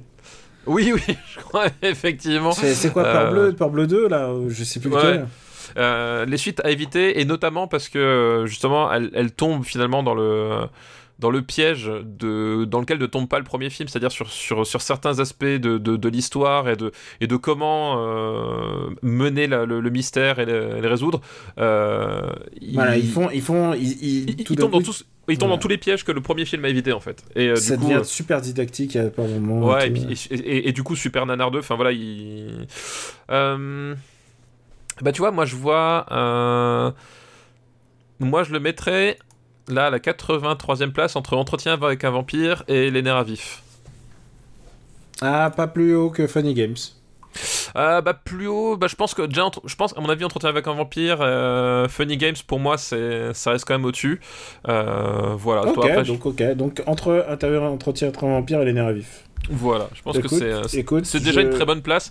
Hein, il est coincé entre Brad Pitt et, et Robert De Niro, donc tu vois. et Tom Cruise. Et Tom, et Tom Cruise. Cruise. voilà. Pour, pour, un, pour un film où il n'y a que des acteurs de troisième zone, je pense que c'est pas mal. Bah, on a fait maintenant donc Cube, limité au maximum ses contacts sociaux, 6 maximum. On va passer à se laver régulièrement les mains ou utiliser une solution hydroalcoolique. ouais. Est-ce que ça t'évoque un film? Alors là, si tu trouves, t'es, t'es balèze. Ouais, parce que je suis en train de dire. Euh... Euh, non, non, comme je, je, je pourrais passer le, je pourrais passer la, la, la journée à essayer de chercher, mais non, je trouverai pas, je ne Alors, trouverai pas. Est-ce que tu as vu pour le meilleur, pour le pire et pour le meilleur? Euh, c'est le euh, comment s'appelle le le Jack Nicholson, c'est ça? C'est Jack Nicholson. Ah, euh... je suis sûr que tu l'as vu. Oui, oui, je l'ai vu. C'est alors... celui où c'est une rom-com entre guillemets où avec euh, Ellen Hunt. Avec, avec Ellen Hunt, exactement. Oui, c'est ça. Oh, bah, c'est ouais. bon, tu l'as vu. Ouais, avec Ellen Hunt et euh, et c'est et c'est quoi du coup? C'est se laver les mains? Ah oui, parce alors, que euh... parce qu'en fait le personnage de Jack Nicholson est, est victime de TOC, de troubles troubles Oui, compulsifs. exact, c'est vrai, oui, tout à fait. Et c'est genre il il se lave il lave 4, 400 fois ses mains avant de sortir. C'est vrai, c'est vrai. Il vit tout seul et il est reclus sur lui-même. Il ne communique pas. Il est euh, il est asocial, tout simplement. Et, euh, et dans la rue, je me souviens qu'il y avait tout un truc, c'est qu'il marchait de dalle en dalle sur le trait, sur le trait. Je crois que c'était voilà, ça. Hein. Ouais, il y a quelque chose comme ça, effectivement. Oui, non, mais c'est vrai que sur, le coup, je m'en souvenais plus, mais oui, oui, effectivement, c'est euh, en fait c'est un personnage, donc le personnage de Jack Nicholson, qui vit reclus des autres. Enfin, il, est, il est misanthrope déjà par euh, par nature. Euh, je crois qu'en plus, il est écrivain, quelque chose comme ça, donc il, a un métier qui force, voilà, qui ne pousse pas au contact. Mais en plus, ouais, c'est vrai qu'il ça aurait pu être, ça aurait pu être présentateur de podcast voilà, j'allais faire la même vanne. euh, mais en plus, effectivement, il a, il a des, il a, il a des, tocs et des troubles, euh, des troubles comme ça. Et, en fait, il a, il a un côté, il a sa vie est ritualisée de, d'un bout à l'autre. Euh, sa vie est ritualisée d'un bout à l'autre. Et évidemment, le tout l'enjeu du film, c'est que euh, il va, il va, il va voir son univers qui s'est construit ces, ces, sortes de murailles qui se construisent par rapport aux autres euh, s'écrouler parce que euh, parce que bah, finalement il va euh, être un peu forcé de rentrer en contact avec d'autres êtres humains euh, et notamment Ellen Hunt. Et c'est une c'est une rom-com mais c'est à la fois un film un peu sérieux.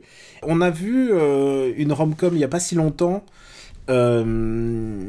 qui prenait une toile de fond un peu dramatique, mais qui arrivait beaucoup moins à mon enfin, qui était charmante comme pouvait l'être une rom-com, mais qui arrivait beaucoup moins euh, c'était le film avec euh, comment il s'appelle? Celui qui fait la voix de euh, c'était avec Jennifer Jennifer Lawrence et et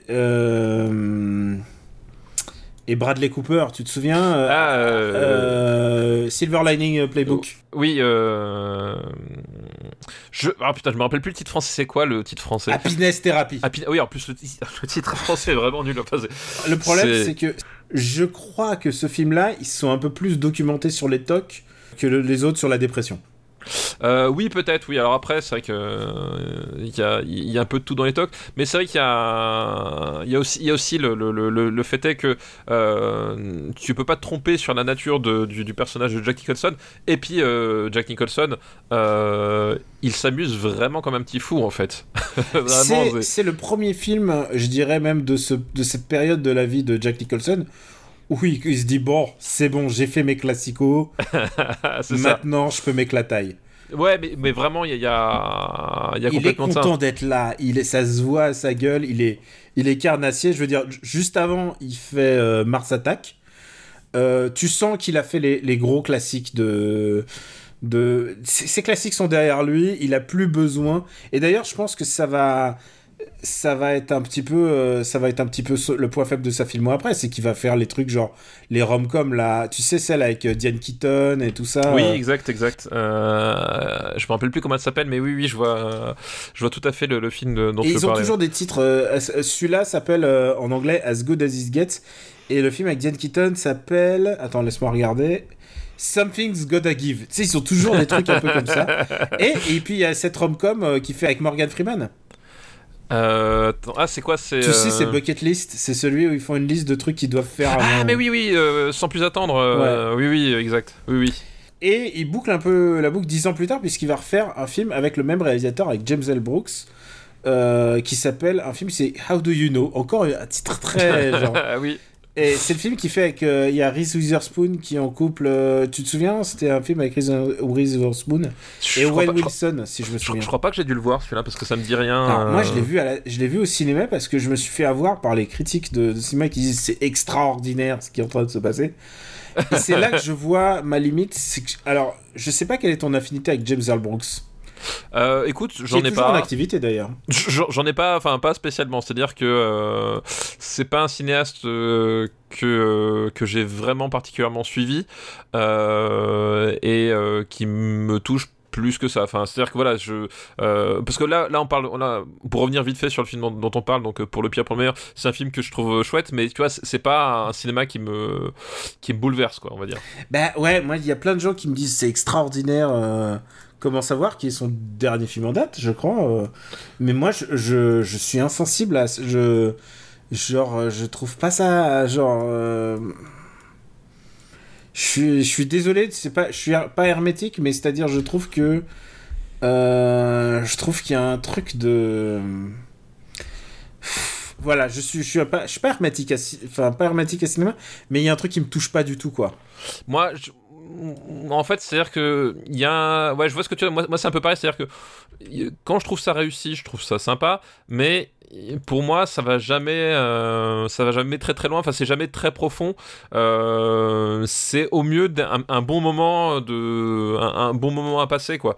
Et, et c'est un peu ça pour le pire et pour le meilleur, c'est-à-dire que tout le monde se fait Oh, plaisir. Je le trouve qu'il est, il est, je pense que c'est le meilleur de, de cette Ah, que j'ai vu. Hein. Bien sûr, c'est- enfin, pour moi, il n'y a, même pas- il y a même pas photo. C'est évidemment son meilleur film, mais ce que je veux dire, c'est que même pour son meilleur film, c'est pas un- pour moi, c'est c'est pas un classico des années 90, tu vois.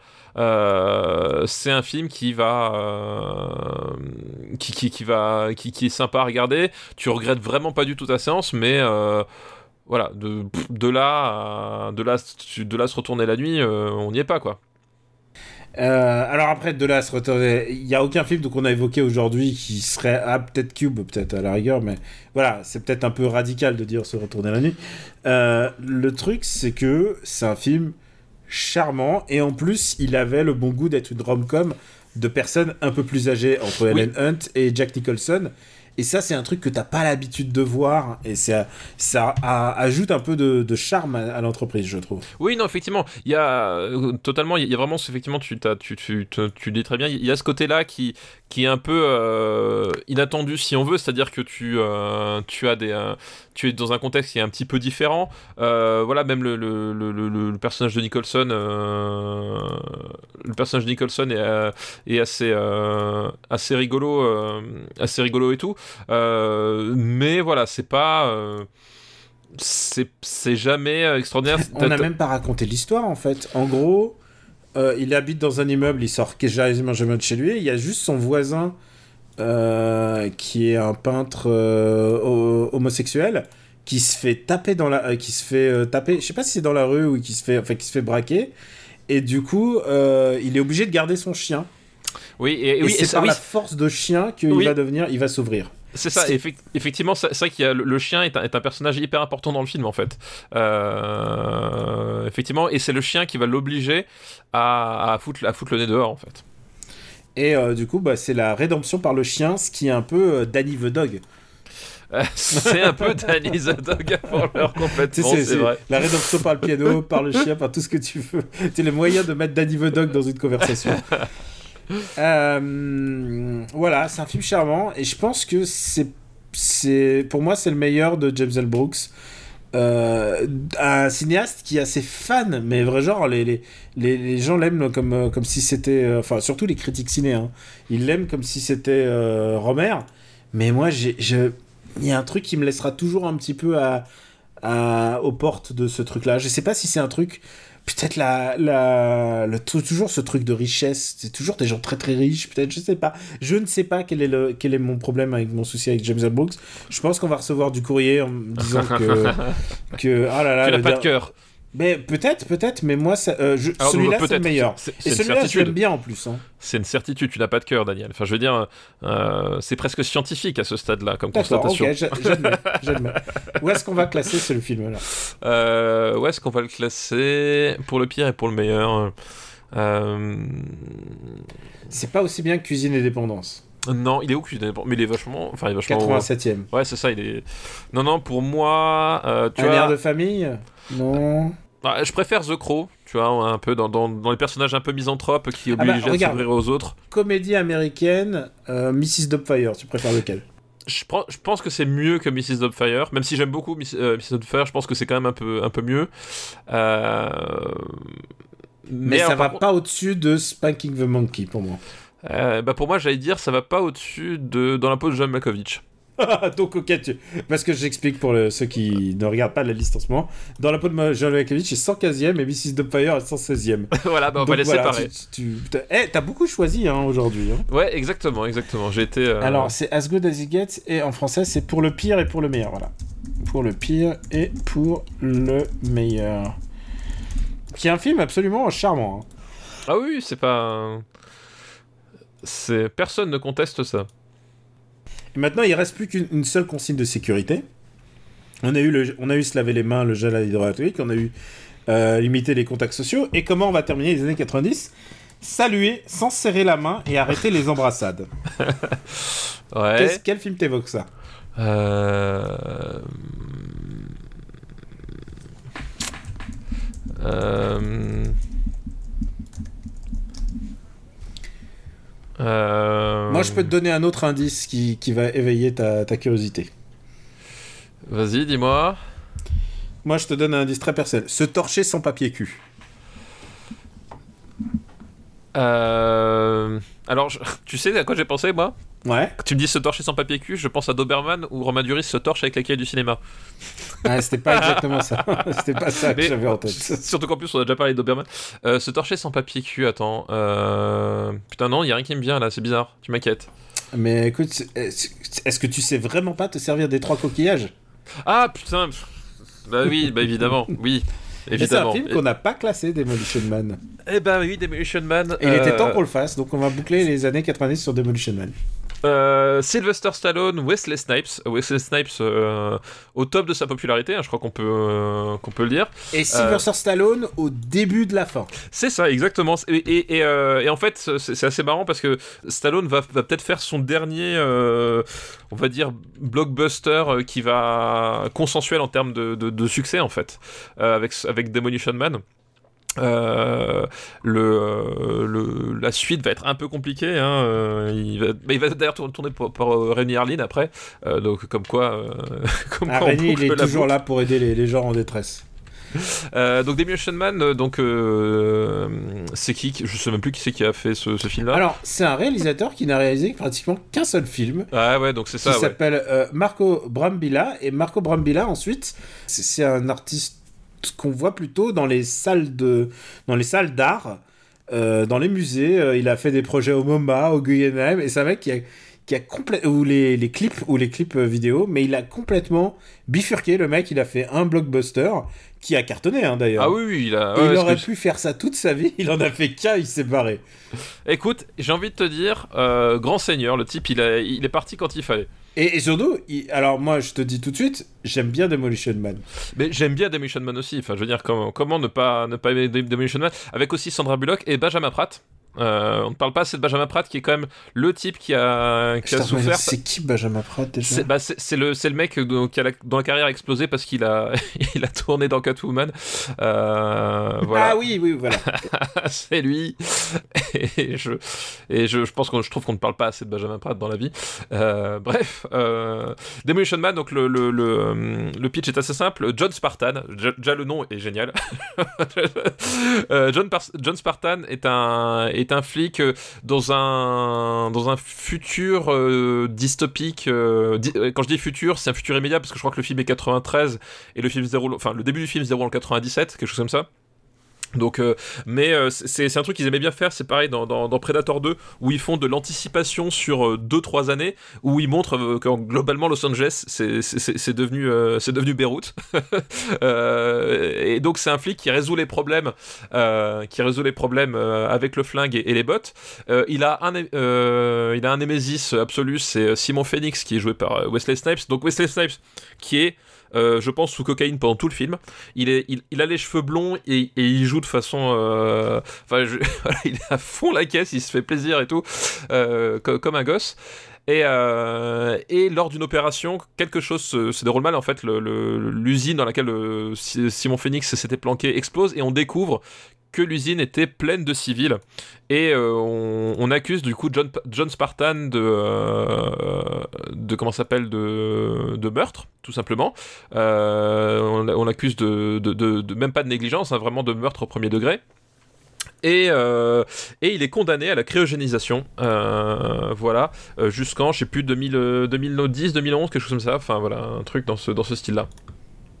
Et, euh, et, à un moment, il va être sorti de la glace. Et à un moment, il va être sorti de la glace. Et pourquoi est-ce qu'il est sorti de la glace? En fait, c'est que euh, Simon Phoenix s'évade, parce que lui aussi, il est condamné. Euh, Simon Phoenix aussi est condamné. Et en fait, le problème, c'est que dans le futur, il va réussir à s'évader. On ne sait pas exactement pourquoi. Et tout le pitch du film, c'est que la société dans laquelle il, il se réveille, c'est une société qui est complètement changée, c'est une société entièrement pacifiste, où euh, c'est un peu le monde des bisounours, où les policiers ne, ne tuent plus des noirs à vue, euh, comme, comme ils le savent pourtant si bien le faire dans, dans, les, années, dans les années 90, 2000 et même 2020 euh, actuels.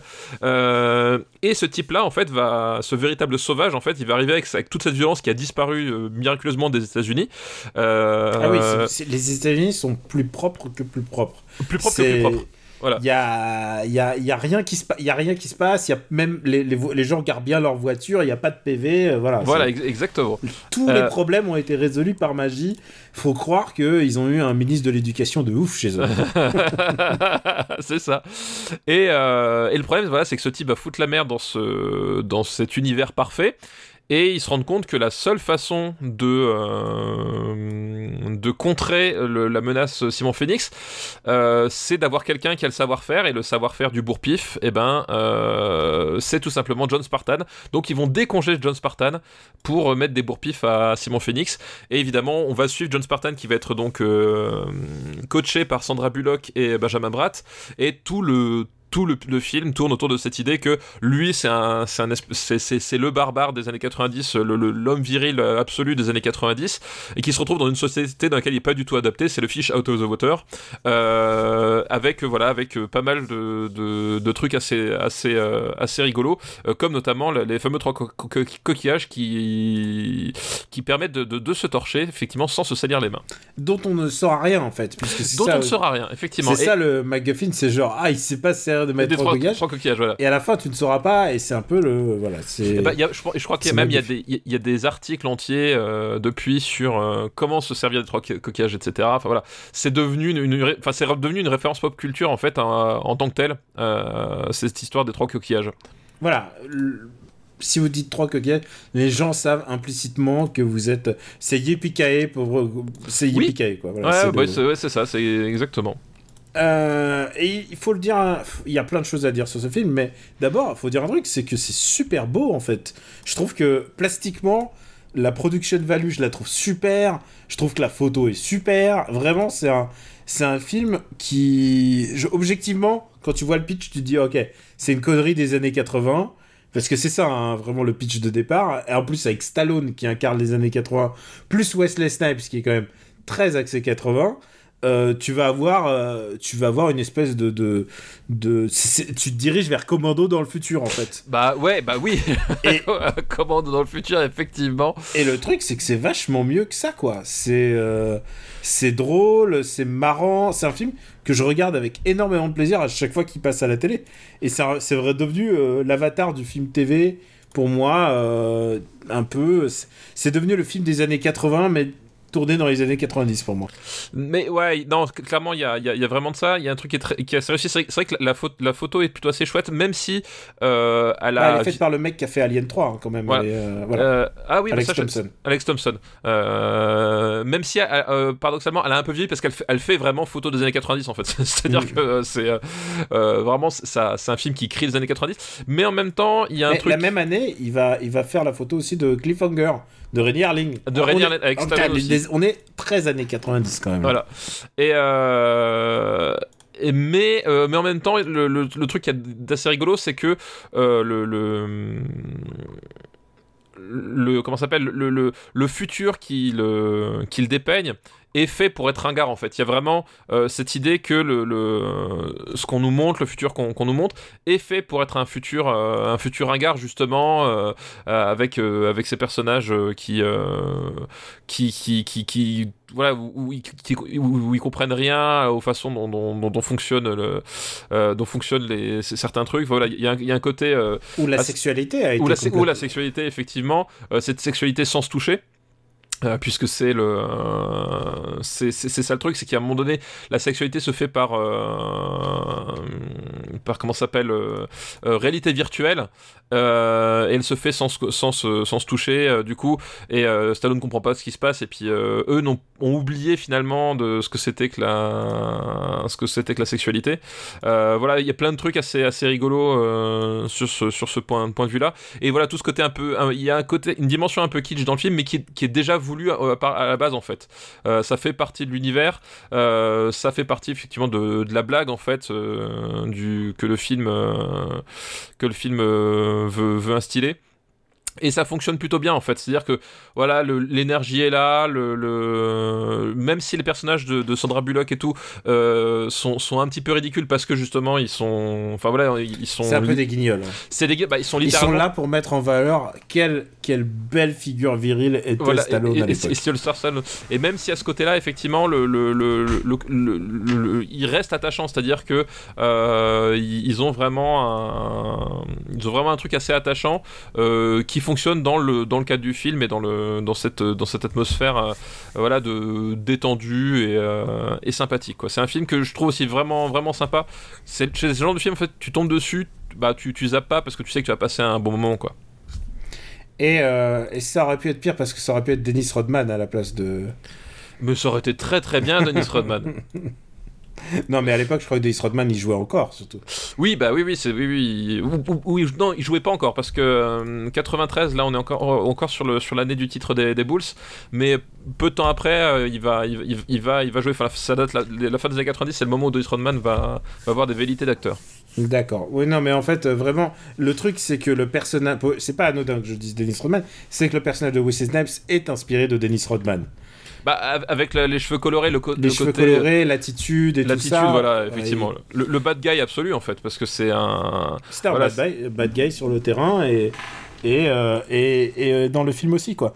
Et il y a un truc que j'adore, c'est qu'en fait, il y, a un- il y a un mini twist. C'est qu'en fait, évidemment, euh, euh, Spartan n'a pas été, n'est pas coupable de tous ces morts. bah oui, et, évidemment.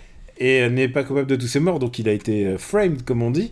Euh, mais du coup, on... ce qui se passe, c'est que pendant, pendant qu'ils sont cryogénisés, on leur inculque des capacités euh, pour la réhabilitation le jour où ils reviendront sur le circuit. Ah oui, euh, et, et c'est quoi il fait, il fait de la couture il fait de la couture et ça, me fait ouais. hurler de rire. Il fait Mais pourquoi j'ai envie de coudre, putain Alors que Wesley Snipes, il a eu euh, genre des trucs de, de, de Oui, serial killer, quoi. De, de eu- serial killer, exactement. Oui, parce qu'évidemment, euh, il ne s'est pas réveillé pour rien non plus, en fait. On découvre, on- le grand twist du, du, du film, euh, Divulgachis, c'est qu'on découvre que euh, il a été réveillé par le- le- l'espèce. alors, je sais plus si c'est le président ou, ou quoi. Enfin, voilà, l'entité. euh, finalement qui va qui contrôle le euh, euh, qui contrôle le, ce, monde futuriste parce que au, fond les- la l'avidité des hommes euh, n'a pas, n'a pas changé quoi. Et voilà, c'est un film assez réjouissant. C'est un film que je recommande avec. Mais en même temps, euh, je pense que notre public euh, a déjà vu Demolition Man. Si vous l'avez pas vu, euh, faites-vous plaisir. C'est quand même un, c'est quand même un petit classique de la, de la. C'est un film qui était déjà, quand il est sorti dans les années 90, qui était considéré comme déjà ringard. Bah il, il a ouais il a il a, il a un C'est petit- genre ah Stallone qui fait encore du film d'action. Ouais, ouais. Bah, il a même, même effectivement le, dans le même dans le pitch, etc. Il a un côté un petit peu un- déjà un petit peu un, un petit peu ringard. C'est c'est le moment où Stallone effectivement, euh, on, on l'a dit, c'est c'est vraiment ses dernières heures de gloire. Euh, mais voilà, le, c'est un film qui se prend pas au sérieux et qui réussit, enfin qui est bien fait en fait. C'est voilà, c'est bah, un peu comme un l'océan, mais quand même en beaucoup mieux encore. Euh, ce côté-là, c'est que c'est un film qui euh, qui prend, euh, prend le fait d'être une, une série B de luxe pas à la légère justement, qui le, qui le prend de façon sérieuse et qui s'applique à le faire et qui fait son job et, et, voilà. Et c'est assez drôle parce que du coup, pratiquement à la même époque, tu as Last Action Hero ou euh, Last Action Hero où en fait Stallone joue le rôle de enfin Stallone euh, on nous dit qu'il est euh, qu'il a joué dans Terminator 2 et là on apprend que Schwarzenegger a été président dans, dans Demolition Man en fait. Et c'est super drôle parce que les mecs ont quand même eu cette idée de faire de Schwarzenegger un président qui va rendre le monde meilleur alors que honnêtement dans les années 90 tu, le, type était sortait de sa période Ronald Reagan etc tu pouvais pas te douter qu'il allait devenir des euh, 30 ans plus tard un, un chantre absolu du euh, euh, de l'écologie quoi tu vois C'est vrai. Même, même drôle quand il était euh, gouverneur de Californie gouverneur, tu pouvais pas le deviner. hein. Voilà. Et donc, donc ça, c'est assez drôle justement ce, ce, ce- ce clin d'œil à, a posteriori de, de voir comment ça, comment le, finalement le, le monde a rattrapé quelque part un peu Demolition Man. Euh, à, à quel point, à quel point t'as raison, puisque euh, il nous l'est cité dans une liste euh, Covid-19 et qu'il y a eu beaucoup d'articles euh, l'année dernière pour nous dire est-ce que le monde vers lequel on va n'est-il pas celui de euh, n'est-il pas celui du de, de, de Demolition Man quoi? Parce que euh, on supprime les il y a ce moment où il veut serrer les mains et on lui fait ah non on fait pas ça ici et euh, voilà enfin c'est c'était une une vraie inquiétude et surtout un deuxième statut culte euh, pour, euh, pour, pour ce film qui a prédit quand même beaucoup de choses, dont le sexe virtuel. Dont le sexe virtuel, effectivement, tout à fait. Non, non, Et, a- euh, bah non, soyons, soyons honnêtes, il était déjà là dans Star Wars Holiday Special. Ah, c'est vrai, c'est vrai. Ah putain, cette scène avec le grand-père, hein, rappelons-le, Ouais. le grand-père Chewbacca qui euh, voilà, qui s'acoquine, euh, qui s'acoquine euh, virtuellement. Putain, c'est c'est vrai, j'avais j'avais Ma oublié scène ça. préférée de Demolition Man, c'est quand même celle où il insulte la machine. ah oui, oui. Connard. c'est vraiment, c'est génial. Elle est, elle est euh, vraiment. Et je trouve que Stallone, c'est- un des films dans, de cette époque-là où il joue le mieux. Après, bon, il y a Copland, mais euh, oui, bah, de, de ce calibre-là. de ce calibre-là, dans les films d'action, dans les films d'actionneurs, je veux dire, il est mieux que dans Cliffhanger, quoi. Oui, oui, non, bien sûr, bien sûr. Ouais. Il, il- il- il est mieux, il est, il est plus, il est, il est, il est plus à l'aise, il est peut-être mieux dirigé aussi. Euh, et, et je crois qu'en fait aussi le, le scénario est moins con que Cliffhanger. Euh, C'est vrai. euh, donc euh, voilà, je, je pense qu'effectivement il y a. euh, oui, oui, c'est sûr, c'est, je je sais pas si c'est un de ses meilleurs rôles, mais en tout cas il- il se fait plaisir dedans et ça contribue énormément à la, à, à- à- à la réussite du film, quoi. Alors, où on met Demolition Man? Eh bien, où est-ce qu'on va mettre Demolition Man? C'est mieux Euh, que Piège à Hong Kong. C'est où Piège à Hong Kong? Il est 92e. Ah oui, oui, c'est mieux, oui, oui. Euh, Demolition Man, non, moi j'ai un vrai, j'ai un vrai kink pour Demolition Man. Euh, Et alors, et on l'a pas dit, mais Sandra Bullock en. En, en, en fliquette. en fliquette, enfin, en flic gentil de, de cette époque-là, elle est absolument craquante. hein. Eh oui, putain, oui, c'est vrai que c'était la grande époque de, de Sandra Bullock en termes de, Mm. de, On n'a pas vu. de notoriété en fait. On hein. n'a pas vu euh, encore 2-3 films avec Sandra Bullock des années 90. Mais quand on reviendra des années 90, bah, l'année prochaine, je pense, vu le cycle, euh, on aura l'occasion d'en reparler. On aura l'occasion d'en reparler. Alors, C'est pas mieux que la haine quand même. non, non, c'est où la haine? Elle est 50ème. Ah oui, non, non. Non, c'est pas, pas mieux que Jackie Brown, c'est moins bien que Je le suspecte. C'est moins bien que Euh, Bernie. Euh, c'est moins bien que Bernie. Bah, je préfère Snake Eyes quand même. Je préfère les taux de Kojiro. Je préfère Misery. Euh, Euh. Ah, mais c'est mieux que Jurassic Park. Alors, ça. Euh, je- Comment est-ce qu'il est aussi haut Jurassic Park tu vois, tu- On parlait de films euh, qui sont beaucoup trop. hauts. Qu'est- Qu'est-ce Je qu'il te fait aussi haut ce Je te film C'est fou. responsable de tes, de tes paroles. Ah non, mais. Euh... Et, et c'est mieux que Street Fighter 2 The Movie, quoi. Ah oui, non, ah, mais Street Fighter 2 évidemment. The Movie, c'est le dessin animé. Mais je trouve ça mieux que le dessin Oui, oui. animé. Oui, non, non, C'est pour, mieux non mais pour moi, je-. Ah, moi, je l'aurais trouvé ça comparable à White Man Can Jump. Euh, putain, comment est-ce qu'il peut être aussi bas, White Man Can Jump Parce qu'il était au Euh, tout début de- du show. Regarde, on a des. Ah, regarde, regarde. Dark City, Pillow Book, Raison et. Sentiment, euh, From Dusk Till Down, JFK et Wet Man Can Jump. euh, c'est 8ème épisode, 11ème épisode, 10ème épisode, 11ème épisode, 12ème épisode, Ouais, 13ème Non, non, épisode. c'est. Non, c'est- moins bien. Enfin, c'est moins bien que Les Blancs ne savent pas sauter, qui est vraiment un film génial. Mhm. Euh, Alors personnellement, du coup, j'aimerais que tu me le laisses en dessous de Funny Game, D'accord, qui est pour moi un film trop bas, mais, en- mais au-dessus d'Army of Darkness. d'accord, ça me paraît bien, mais c'est un bon film. Hein. Ah bah oui, Mais alors, sûr, quand on rentre dans les 100 premiers, euh, là. oui, là, voilà. euh, Euh, Alors, c'est euh, Demolition le c'est le seul film d'aujourd'hui où où le, le titre est le même en, français et en anglais. C'est que j'hésite le plus. Au moins, on est sûr de pas se tromper sur celui-là. Et ben mec, ça y est, on peut le dire. Ah, D'abord, on va remercier Benj pour sa liste. Merci Bench pour ta liste, effectivement, très très bonne liste. Et c'est l'heure de faire ta recommandation, ta dernière recommandation des années 90. Euh, oui, alors bah, du coup, c'est pas une recommandation des années 90, c'est une recommandation de 2020. Euh, en raccord finalement avec, euh, avec les Césars qui ont eu lieu bah, du coup hier. Euh, pour le euh, en termes de- d'enregistrement voilà enregistre le, le lendemain des Césars. En fait on, s'était coordonné avec la- avec l'Académie des Césars. Ils nous ont dit non mais quand est-ce que vous enregistrez euh, pour qu'on puisse caler notre cé- cérémonie etc voilà. On a mis un peu de temps avant de s'accorder parce que euh, on n'était pas d'accord sur le truc. Finalement on leur a donné l'autorisation de, faire la cérémonie. Bref blague à part je vais recommander finalement le film qui a gagné le César du meilleur film étranger qui était sorti dans cette période un peu bizarre où les, films, les cinémas étaient ouverts avant d'être refermés dans la foulée. Euh, c'est un film danois de Thomas Winterberg qui s'appelle Drunk. Donc, euh, et qui s'appelle dans son titre international Another Round, donc euh, un, dernier verre finalement quelque part, Euh, et qui est un film donc avec Mads Mikkelsen.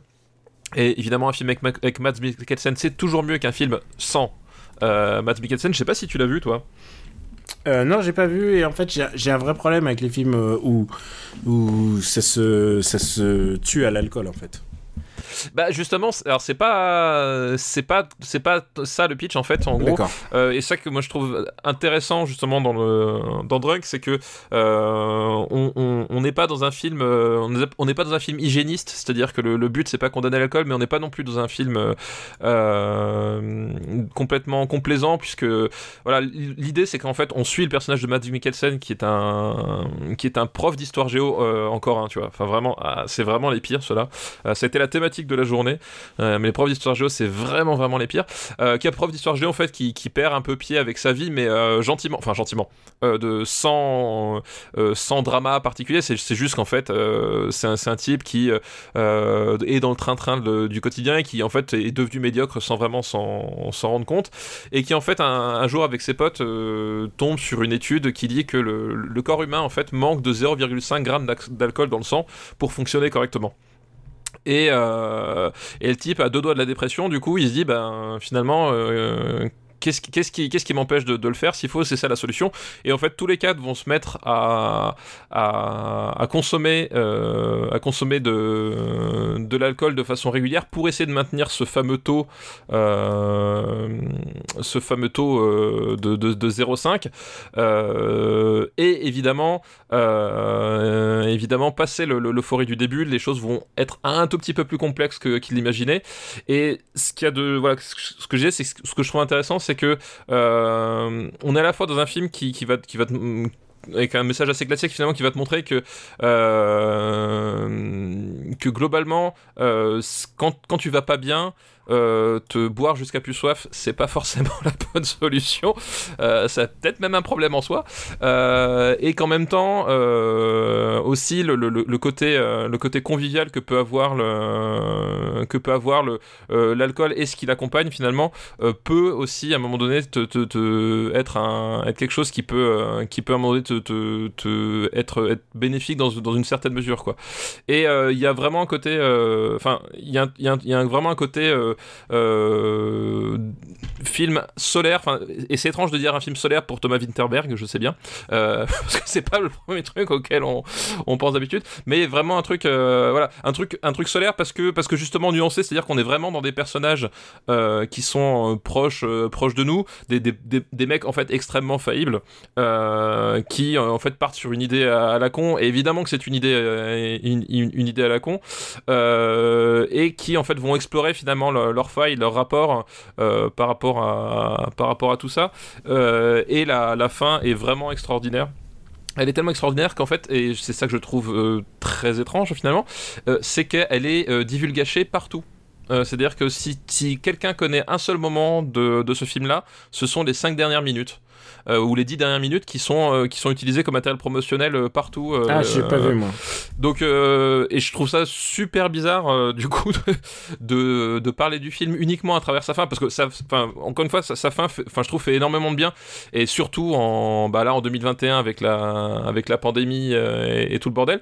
Mais en fait, quand je suis tombé sur la fin, en fait, c'était les seules scènes du film que je connaissais et du coup, je fais putain, c'est un peu con les gars quoi. Donc voilà, mais ça j'ai pas vu, mais écoute, Donc, et du coup, il sortira, je crois que c'est au mois de juin. en DVD, VOD, machin truc. et voilà, je trouve que c'est un, un, un, beau film d'étude de caractère aussi, avec des personnages attachants et voilà des, des, des, vrais moments, des vrais moments inspirants. voilà, j'ai trouvé ça vraiment réussi quoi. Ah bah écoute, ça me, ça me, donne, ça me donne assez bien envie, mais parce que moi au début j'avais peur que ce soit un, euh, tu vois, c'est Living Las Vegas, quoi. Euh, non, c'est pas, c'est pas, c'est pas le trip de Living Las Vegas. Alors après, il y, y, a forcément beaucoup de scènes de picole parce que ben c'est quand même le, c'est un peu, j'ai envie de dire le. C'est un peu le propre de, c'est un peu, un peu le pitch, ouais. C'est un peu le pitch, c'est un peu le titre du film, euh, mais le le, le, le, le but justement, c'est c'est pas, enfin c'est pas c'est pas Living Las, enfin c'est pas Living Las Vegas ou c'est même pas euh, euh, Fear and Nothing in Las Vegas enfin c'est pas un film de défense en fait. Euh, voilà. Au contraire justement le, le truc qui est intéressant c'est que ces types là essayent de rationaliser euh, leur rapport à l'alcool, alors que finalement le, le, but du truc c'est que euh, du coup tu, ne peux pas le faire et, à un moment donné faut accepter que euh, faut accepter qu'à un moment donné tu, puisses tomber dans l'alcoolisme alors que tu te dis que tu que tu gères. Parce qu'en fait, du passer un certain stade, bah, tu, tu, ne peux plus gérer. Et il faut s'accepter, de dire qu'à un moment donné, c'est irrationnel de se dire, oui, j'ai besoin d'être ivre pour, pour mieux me sentir, mais il faut pas que ça s'installe comme une habitude, quoi. Ah, écoute, c'est bon. Moi, j'écoute, je vais, je vais, je le voir. Il est, euh, il est disponible en VOD. Je viens de vérifier. Donc, euh, écoute, pourquoi pas. Moi, je vais te recommander un autre film. Et euh, c'est une demi-recommandation. C'est-à-dire, tu sais, comme bah, c'est un peu le propre de cette émission, c'est qu'on essaye de faire en sorte de parler des films. Et même quand il nous dérange ou qu'il y a quelque chose qui cloche, on aime bien quand même en parler. Et euh, voilà, c'est un film un peu cabossé que je vais recommander. Mais je trouve que la première partie de ce film est vraiment très intéressante. Tu en as peut-être entendu parler. S'appelle I Care a Lot et c'est sorti sur Netflix directement. Donc euh, il est disponible euh, à tout moment pour, si vous êtes abonné à la plateforme. De la comédie mais très très noire et à la fois un polar néo-noir mais ultra lumineux. Parce que quand je dis ultra lumineux, c'est qu'il est filmé en pleine lumière. Et la personne, euh, et c'est un film très très noir. Euh, on a un ami commun qui s'est dit ah mais tous ces personnages sont montrés de manière, c'est tous des, des genres dégueulasses. Tu sais quoi? Euh, Moi, ça me pose pas de problème de voir du cinéma avec des. des c'est le RPU en fait. Ouais, non, non, non, c'est pire, c'est pire. Mais des protagonistes dégueulasses, ça peut être Wolf of, Wall Street, qui est où il y a ah bah que, bah, y a que des, des, enfoirés pendant pendant ah trois bah, heures. oui, ça, ça, ça, ça- ça empêche, euh, ça empêche rien du tout, effectivement. euh. Après, c'est ce que t'en, c'est ce que t'en fais, c'est, c'est ce qu'en fait le film aussi, quoi. Et alors, c'est un sujet un peu dans l'air du temps, donc c'est attention, ça va, ça va faire un peu grincer des dents. Euh, c'est euh, Marla Grayson qui est jouée par une personne qu'on aime beaucoup ici, qui s'appelle Rosamund Pike. Euh, Rosamund Pike, effectivement. Et ouais. Rosamund Pike est la pire des ordures. Et le- d'ailleurs, c'est peut-être c'est peut-être le, le problème du film, c'est qu'on essaye après, au, au bout d'un moment, de, de que tu, tu te plaignes, tu te la plaignes, genre oh non. Et en fait, euh, c'est vraiment la pire des ordures. Son truc, c'est qu'elle va voir, elle, elle repère des personnes âgées qui sont un petit peu isolées, et elle fait tout euh, ce qui est en leur pouvoir avec l'aide, avec la complicité d'un médecin. euh, pour obtenir la garde, la tutelle de toutes ces personnes âgées, euh, pour, en disant qu'ils ne peuvent plus, peuvent plus euh, prendre soin d'eux-mêmes. Et du coup, elle place la personne âgée dans une maison dans laquelle elle est en fait retenue contre son gré ou pas et genre et son et voilà tu vois tu vois l'horreur de, de quel truc mais mais et personne ne peut le savoir et, et pendant ce temps-là ce qu'elle fait elle vend la maison C'est, assez drôle. Ce, c'est assez drôle ce qu'inspire, euh, qu'inspire Rosamund Pike au réalisateur, en fait. ouais Euh, Elle vend, la, elle vend la maison, elle vend tous les biens, elle récupère tous les accès bancaires et elle, elle les vole, elle les vole et elle attend que la personne euh, décède pour ensuite passer à un autre. Et chez elle, dans son bureau, il y a, une- il y a une, euh, un mur de photos de gens qu'elle a fait interner dans, dans des EHPAD. Voilà, c'est les EHPAD contre leur gré. Et honnêtement, pour la première heure, c'est les EHPAD filmés comme un film d'horreur. C'est alors je sais que c'est Je je vois, sais ouais. que c'est spécial, mais filmé comme un, un centre de, détention dans lequel tu peux pas sortir et que t'as aucune chance de sortir. Et honnêtement, euh, Rosamund Pike est exceptionnelle parce qu'elle le sait- elle sait jouer. Elle sait jouer la, la sinistre euh, ordure en fait. Et ça, on, on- il Ouais, y avait aucun ouais, doute là-dessus. Mais quand tu vois le film, on était déjà au courant, ouais. elle est extraordinaire. Et en plus, euh, sa complice, c'est Eiza Gonzalez, qu'on aime beaucoup, euh, que j'avais déjà repéré dans, dans Bloodshot, et euh, qui va être cette année dans Kong versus, versus machin, dans Kong versus Bidule. Godzilla, ouais. Ouais, Kong versus Godzilla, enfin, j'y crois pas trop. Enfin, je sais pas, je sais pas, on verra bien quand ça sortira. Et mais du coup, c'est sa complice, et du coup, il repère. Et là, ce qui va se passer, c'est qu'elle va repérer une personne qui a apparemment aucun lien de parenté, qui est apparemment très riche et tout. Elle va la faire interner, sauf que c'était la personne de trop, puisque cette personne est liée à la mafia. Ah, oups Euh, voilà, oups. Et euh, le grand mafieux en question, c'est Peter Dinklage. Et Peter Dinklage, quand il, Ah, on lui putain, dit, mortel. il faut que tu joues un mafieux. C'est chouette, c'est chouette, il s'amuse bien. Euh, c'est un film qui a énormément de failles. Je pense qu'il y a, y, a, y a une fin, il y a- la fin est trop longue. Il essaye de nous faire prendre en pitié à un moment Rosamund Pike, ce qui est impossible. Impossible, genre elle, elle est trop loin dans la dégueulasserie et la volerie. C'est ça, c'est. elle Et ensuite, il va avoir littéralement un concours de qui est le plus dégueulasse entre elle et Peter Dinklage. Tu vois, c'est genre, c'est genre, est-ce que t'as. Je pense que je pitch. Je sais pas si j'ai convaincu les gens Ah, de j'ai- regarder, mais je pense que j'ai donné trop. de le regarder. Je pense que j'ai donné trop envie par rapport. Peut-être qu'il y a vraiment. C'est un film qui a énormément de failles. Mais par contre, je trouve qu'il est vraiment bi- plutôt dans son début, il est vraiment bien écrit.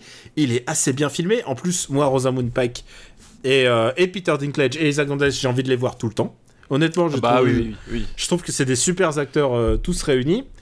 Et, euh, et c'est réalisé par un mec qui s'appelle Jay Blakeson. Et c'est un mec qui avait fait un peu sensation il y a quelques années, puisque il avait, euh, il avait réalisé un, un film qui est un film anglais qui s'appelait The Disappearance of Alice Creed, la disparition d'Alice Creed, que tu as peut-être entendu parler. C'est un film où il y a qu'un seul, il y a que trois acteurs et c'est Gemma Arterton qui se fait kidnapper au début. Et c'est la, quelque chose, et c'est effectivement. la seule chose qu'il y a pas qu'il y a dans le film, c'est Gemma Arterton qui est euh, qui est kidnappée et prisonnière dans- durant tout le film et tu vas essayer de voir comment euh, c'est vraiment le huis clos et c'est un peu le même système de twist sur contre twist sur twist sur contre twist. Évidemment, moi j'en ai révélé un, c'est que la vieille dame qui qu'elle fout dans un EHPAD, et ben elle est pas elle est pas si innocente que ça. Euh, mais Mais mais il faut y a- se méfier des vieux, hein, de toute façon. voilà, je mais c'est twist sur contre twist sur contre twist. C'est un peu un film de petit malin. Euh, j'ai pas vu, euh, j'ai pas vu. Il a fait un film de SF qui est passé inaperçu, qui s'appelait The Fifth Wave, que j'ai que j'ai pas vu. Mais euh, écoute, je trouve que celui-là, en tout cas, euh, ça vaut le coup. Si tu aimes les films où il y a personne à aimer. Si y a- tu aimes les- honnêtement, j'en suis ressorti. en- Il y a des moments où je me dis ah c'est bien, vu, ah c'est bien. voilà, c'est un film qui fait tellement de twist sur contre-twist sur contre-twist qu'au bout d'un moment, tu sais plus trop à quel twist en est, euh, si tu sais plus si t'aimes ce film ou pas. Je crois que c'est un film que j'aime à moitié, mais la moitié que j'ai vue, la moitié qui, qui est dans ma tête, elle est très bien. La, fin est moins bien, voilà. Je vois ce que tu veux dire. Voilà. J'ai envie de voir euh, son autre film qui s'appelle La cinquième vague, il est dispo sur Netflix. tiens. Mais- La cinquième vague, ça me dit quelque chose. C'est avec Chloé Moretz. Ah oui, c'est clair. euh, je, je- euh, attends, est-ce que je l'ai, je l'ai vu? Je suis pas sûr. Je, je sais plus. Mais ça me dit quelque chose effectivement. Je vois le film, mais je crois pas que je l'ai vu. Écoute, j'en ai tellement peu entendu parler, je pense que ça va être Nanar 2. Écoute, toi comme moi, nous avons, nous avons une soirée devant nous. Exactement. Bah, c'est tout pour aujourd'hui, c'est tout pour les années 90. Euh, bah, écoute, euh, est-ce que tu veux raconter un truc? Vas-y, dis. Où, où est-ce qu'on peut te retrouver? Eh ben, euh, dans, dans Super Ciné Battle évidemment, dans After Eight. euh, le Growlcast devrait rep- reprendre bientôt puisque Benji a bientôt fini avec euh, C'est la moto de qui déjà. Voilà, du coup, euh, j'ai aussi, attends, que je retrouve parce que je me perds un petit peu dans, dans, dans, dans, dans- comment s'appelle dans les dans les différentes choses, mais euh, j'ai aussi participé à un podcast dernièrement qui s'appelle Qu'est-ce qui devient avec euh, un auditeur du coup euh, régulier du, du, du RPU où on- en fait on parle de la carrière de Tom Cruise tout simplement. Ah, voilà avec nos- comme autre intervenant Béa de Parlons Péloche. Donc voilà on parle pendant, pendant deux, deux heures de, de Tom Cruise de, ce- de sa carrière de, des films qu'on aime ou qu'on n'aime pas avec un débat sur, sur notamment le dernier samouraï euh, voilà, c'est euh, où le débat c'est de savoir pourquoi c'est de la merde et que vous avez tort de l'aimer, mais euh, tout le monde n'est pas d'accord. euh, mais personne ne l'aime, le dernier samouraï. Mais si, si, si, si, si, Béa de Parlant PLH aime beaucoup le dernier samouraï. Mais du coup, tu me connais, j'ai fait preuve de, de retenue dans le débat et euh, de Bah, beaucoup avec de, moi, de- non, mais avec les autres, oui, tu fais avec genre. et de beaucoup de bonne foi et je pense que je l'ai, je l'ai vraiment convaincu. Ah, bah écoute, j'écouterai ça avec euh, curiosité. voilà, et en plus, je, je dis même pas du mal de toi. Non, c'est faux. Bah évidemment que je dis du mal de toi. Je dis toujours du mal de toi. C'est, un peu pour ça que je suis, que je suis sur Terre. Je, je crois finalement que j'ai trouvé ma mission. Tu sais, il y a des Mhm. gens qui ont, qui ont problème avec leur destin cosmique, mais moi je crois que j'ai trouvé le mien. C'est, dire du mal de toi tu sais, je Benji. pense, je pense parfois, je pense très fort que les gens qui te veulent du mal, il suffit de, de penser très fort à eux et il va leur arriver malheur. Et regarde, regarde, remonte voir ta DVD Tech. Tous, ces, tous tes DVD se sont changés en Speed Racer. C'était le cauchemar. Ah, tu sais, c'est- c'est genre, il y a les grenouilles qui tombent du ciel et il y a, y a tout est devenu Speed Racer. La malédiction ultime. Et pour ma part, bah écoutez, euh, Camille Robotique sur Twitter, et puis euh, bien sûr Super City Battle, After Eight, qui fête donc son épisode anniversaire qui devrait être disponible à l'heure où vous écoutez ce podcast-là.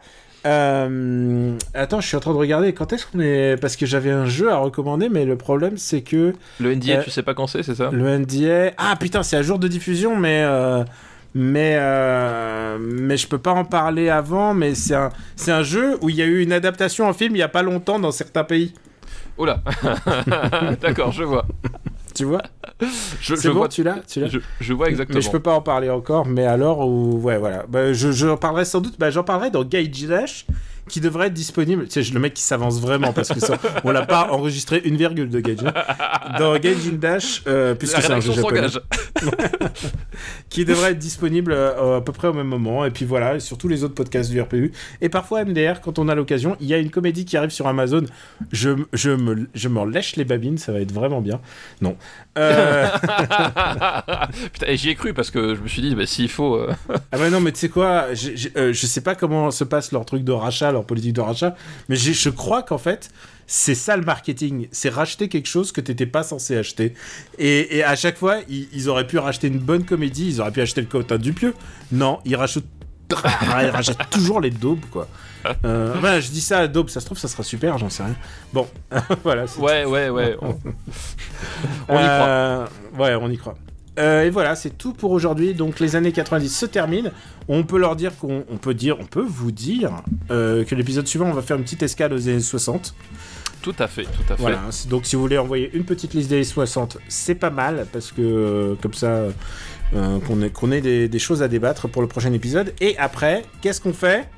Et après, on fait quoi, les années 2000 2010 Voilà. Ah, putain, c'est bon. tu suis. Le mec qui suit, je- ouais, Euh, oui, euh, je, euh, c'est ça, euh, les trois coquillages? c'est ça. Bon. Vous êtes, excusez-moi monsieur, Bien entendu, ce podcast est disponible sur le site officiel supercinébattle.fr où vous pouvez retrouver la master list ou sur toutes les applis de podcast.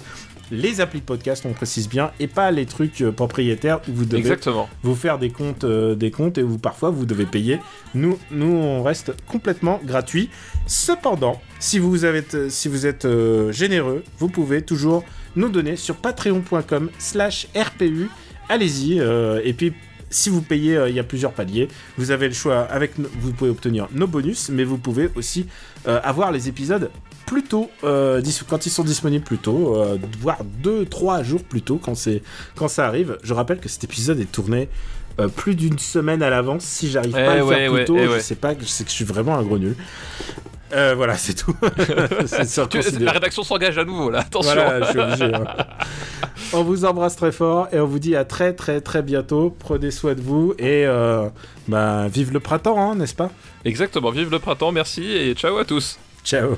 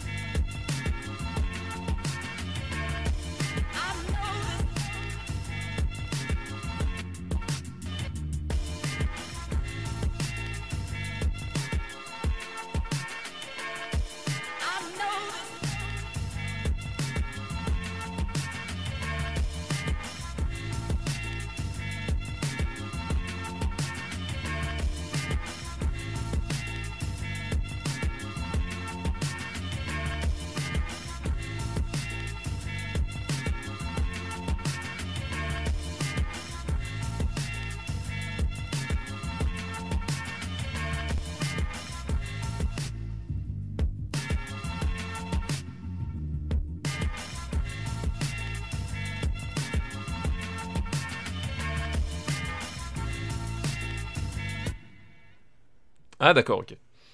Eh, tu commences à avoir un peu de lag, j'ai l'impression. Euh, moi? Ah je sais pas. Euh... J'ai l'impression que tu commences à avoir un peu de, un peu de lag. Tu sais quoi une Attends, regarde. Euh, rigole quand je te dis euh, rigole. Rigole Ha ha ha ha ha. Hein, Ça va ou ça va pas, tu crois? Alors, je sais pas, moi je. Non, ça va aller. Écoute, c'est revenu. hein. J'ai l'impression que c'est revenu. Allez, on se lance. Monsieur, recevez l'expression de mes salutations formelles. Salut, ça va Nous ne sommes pas habitués au contact physique quand nous nous saluons.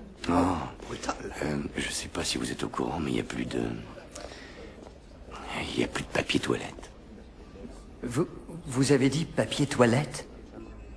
Oh, au XXe siècle, ils utilisaient des poignées de feuilles de papier pour ce que vous savez. Je suis bien content que ça vous amuse, mais là où devait y avoir du papier toilette, il y a une sorte d'étagère avec trois coquillages dessus. Il ne sait pas se servir des trois coquillages.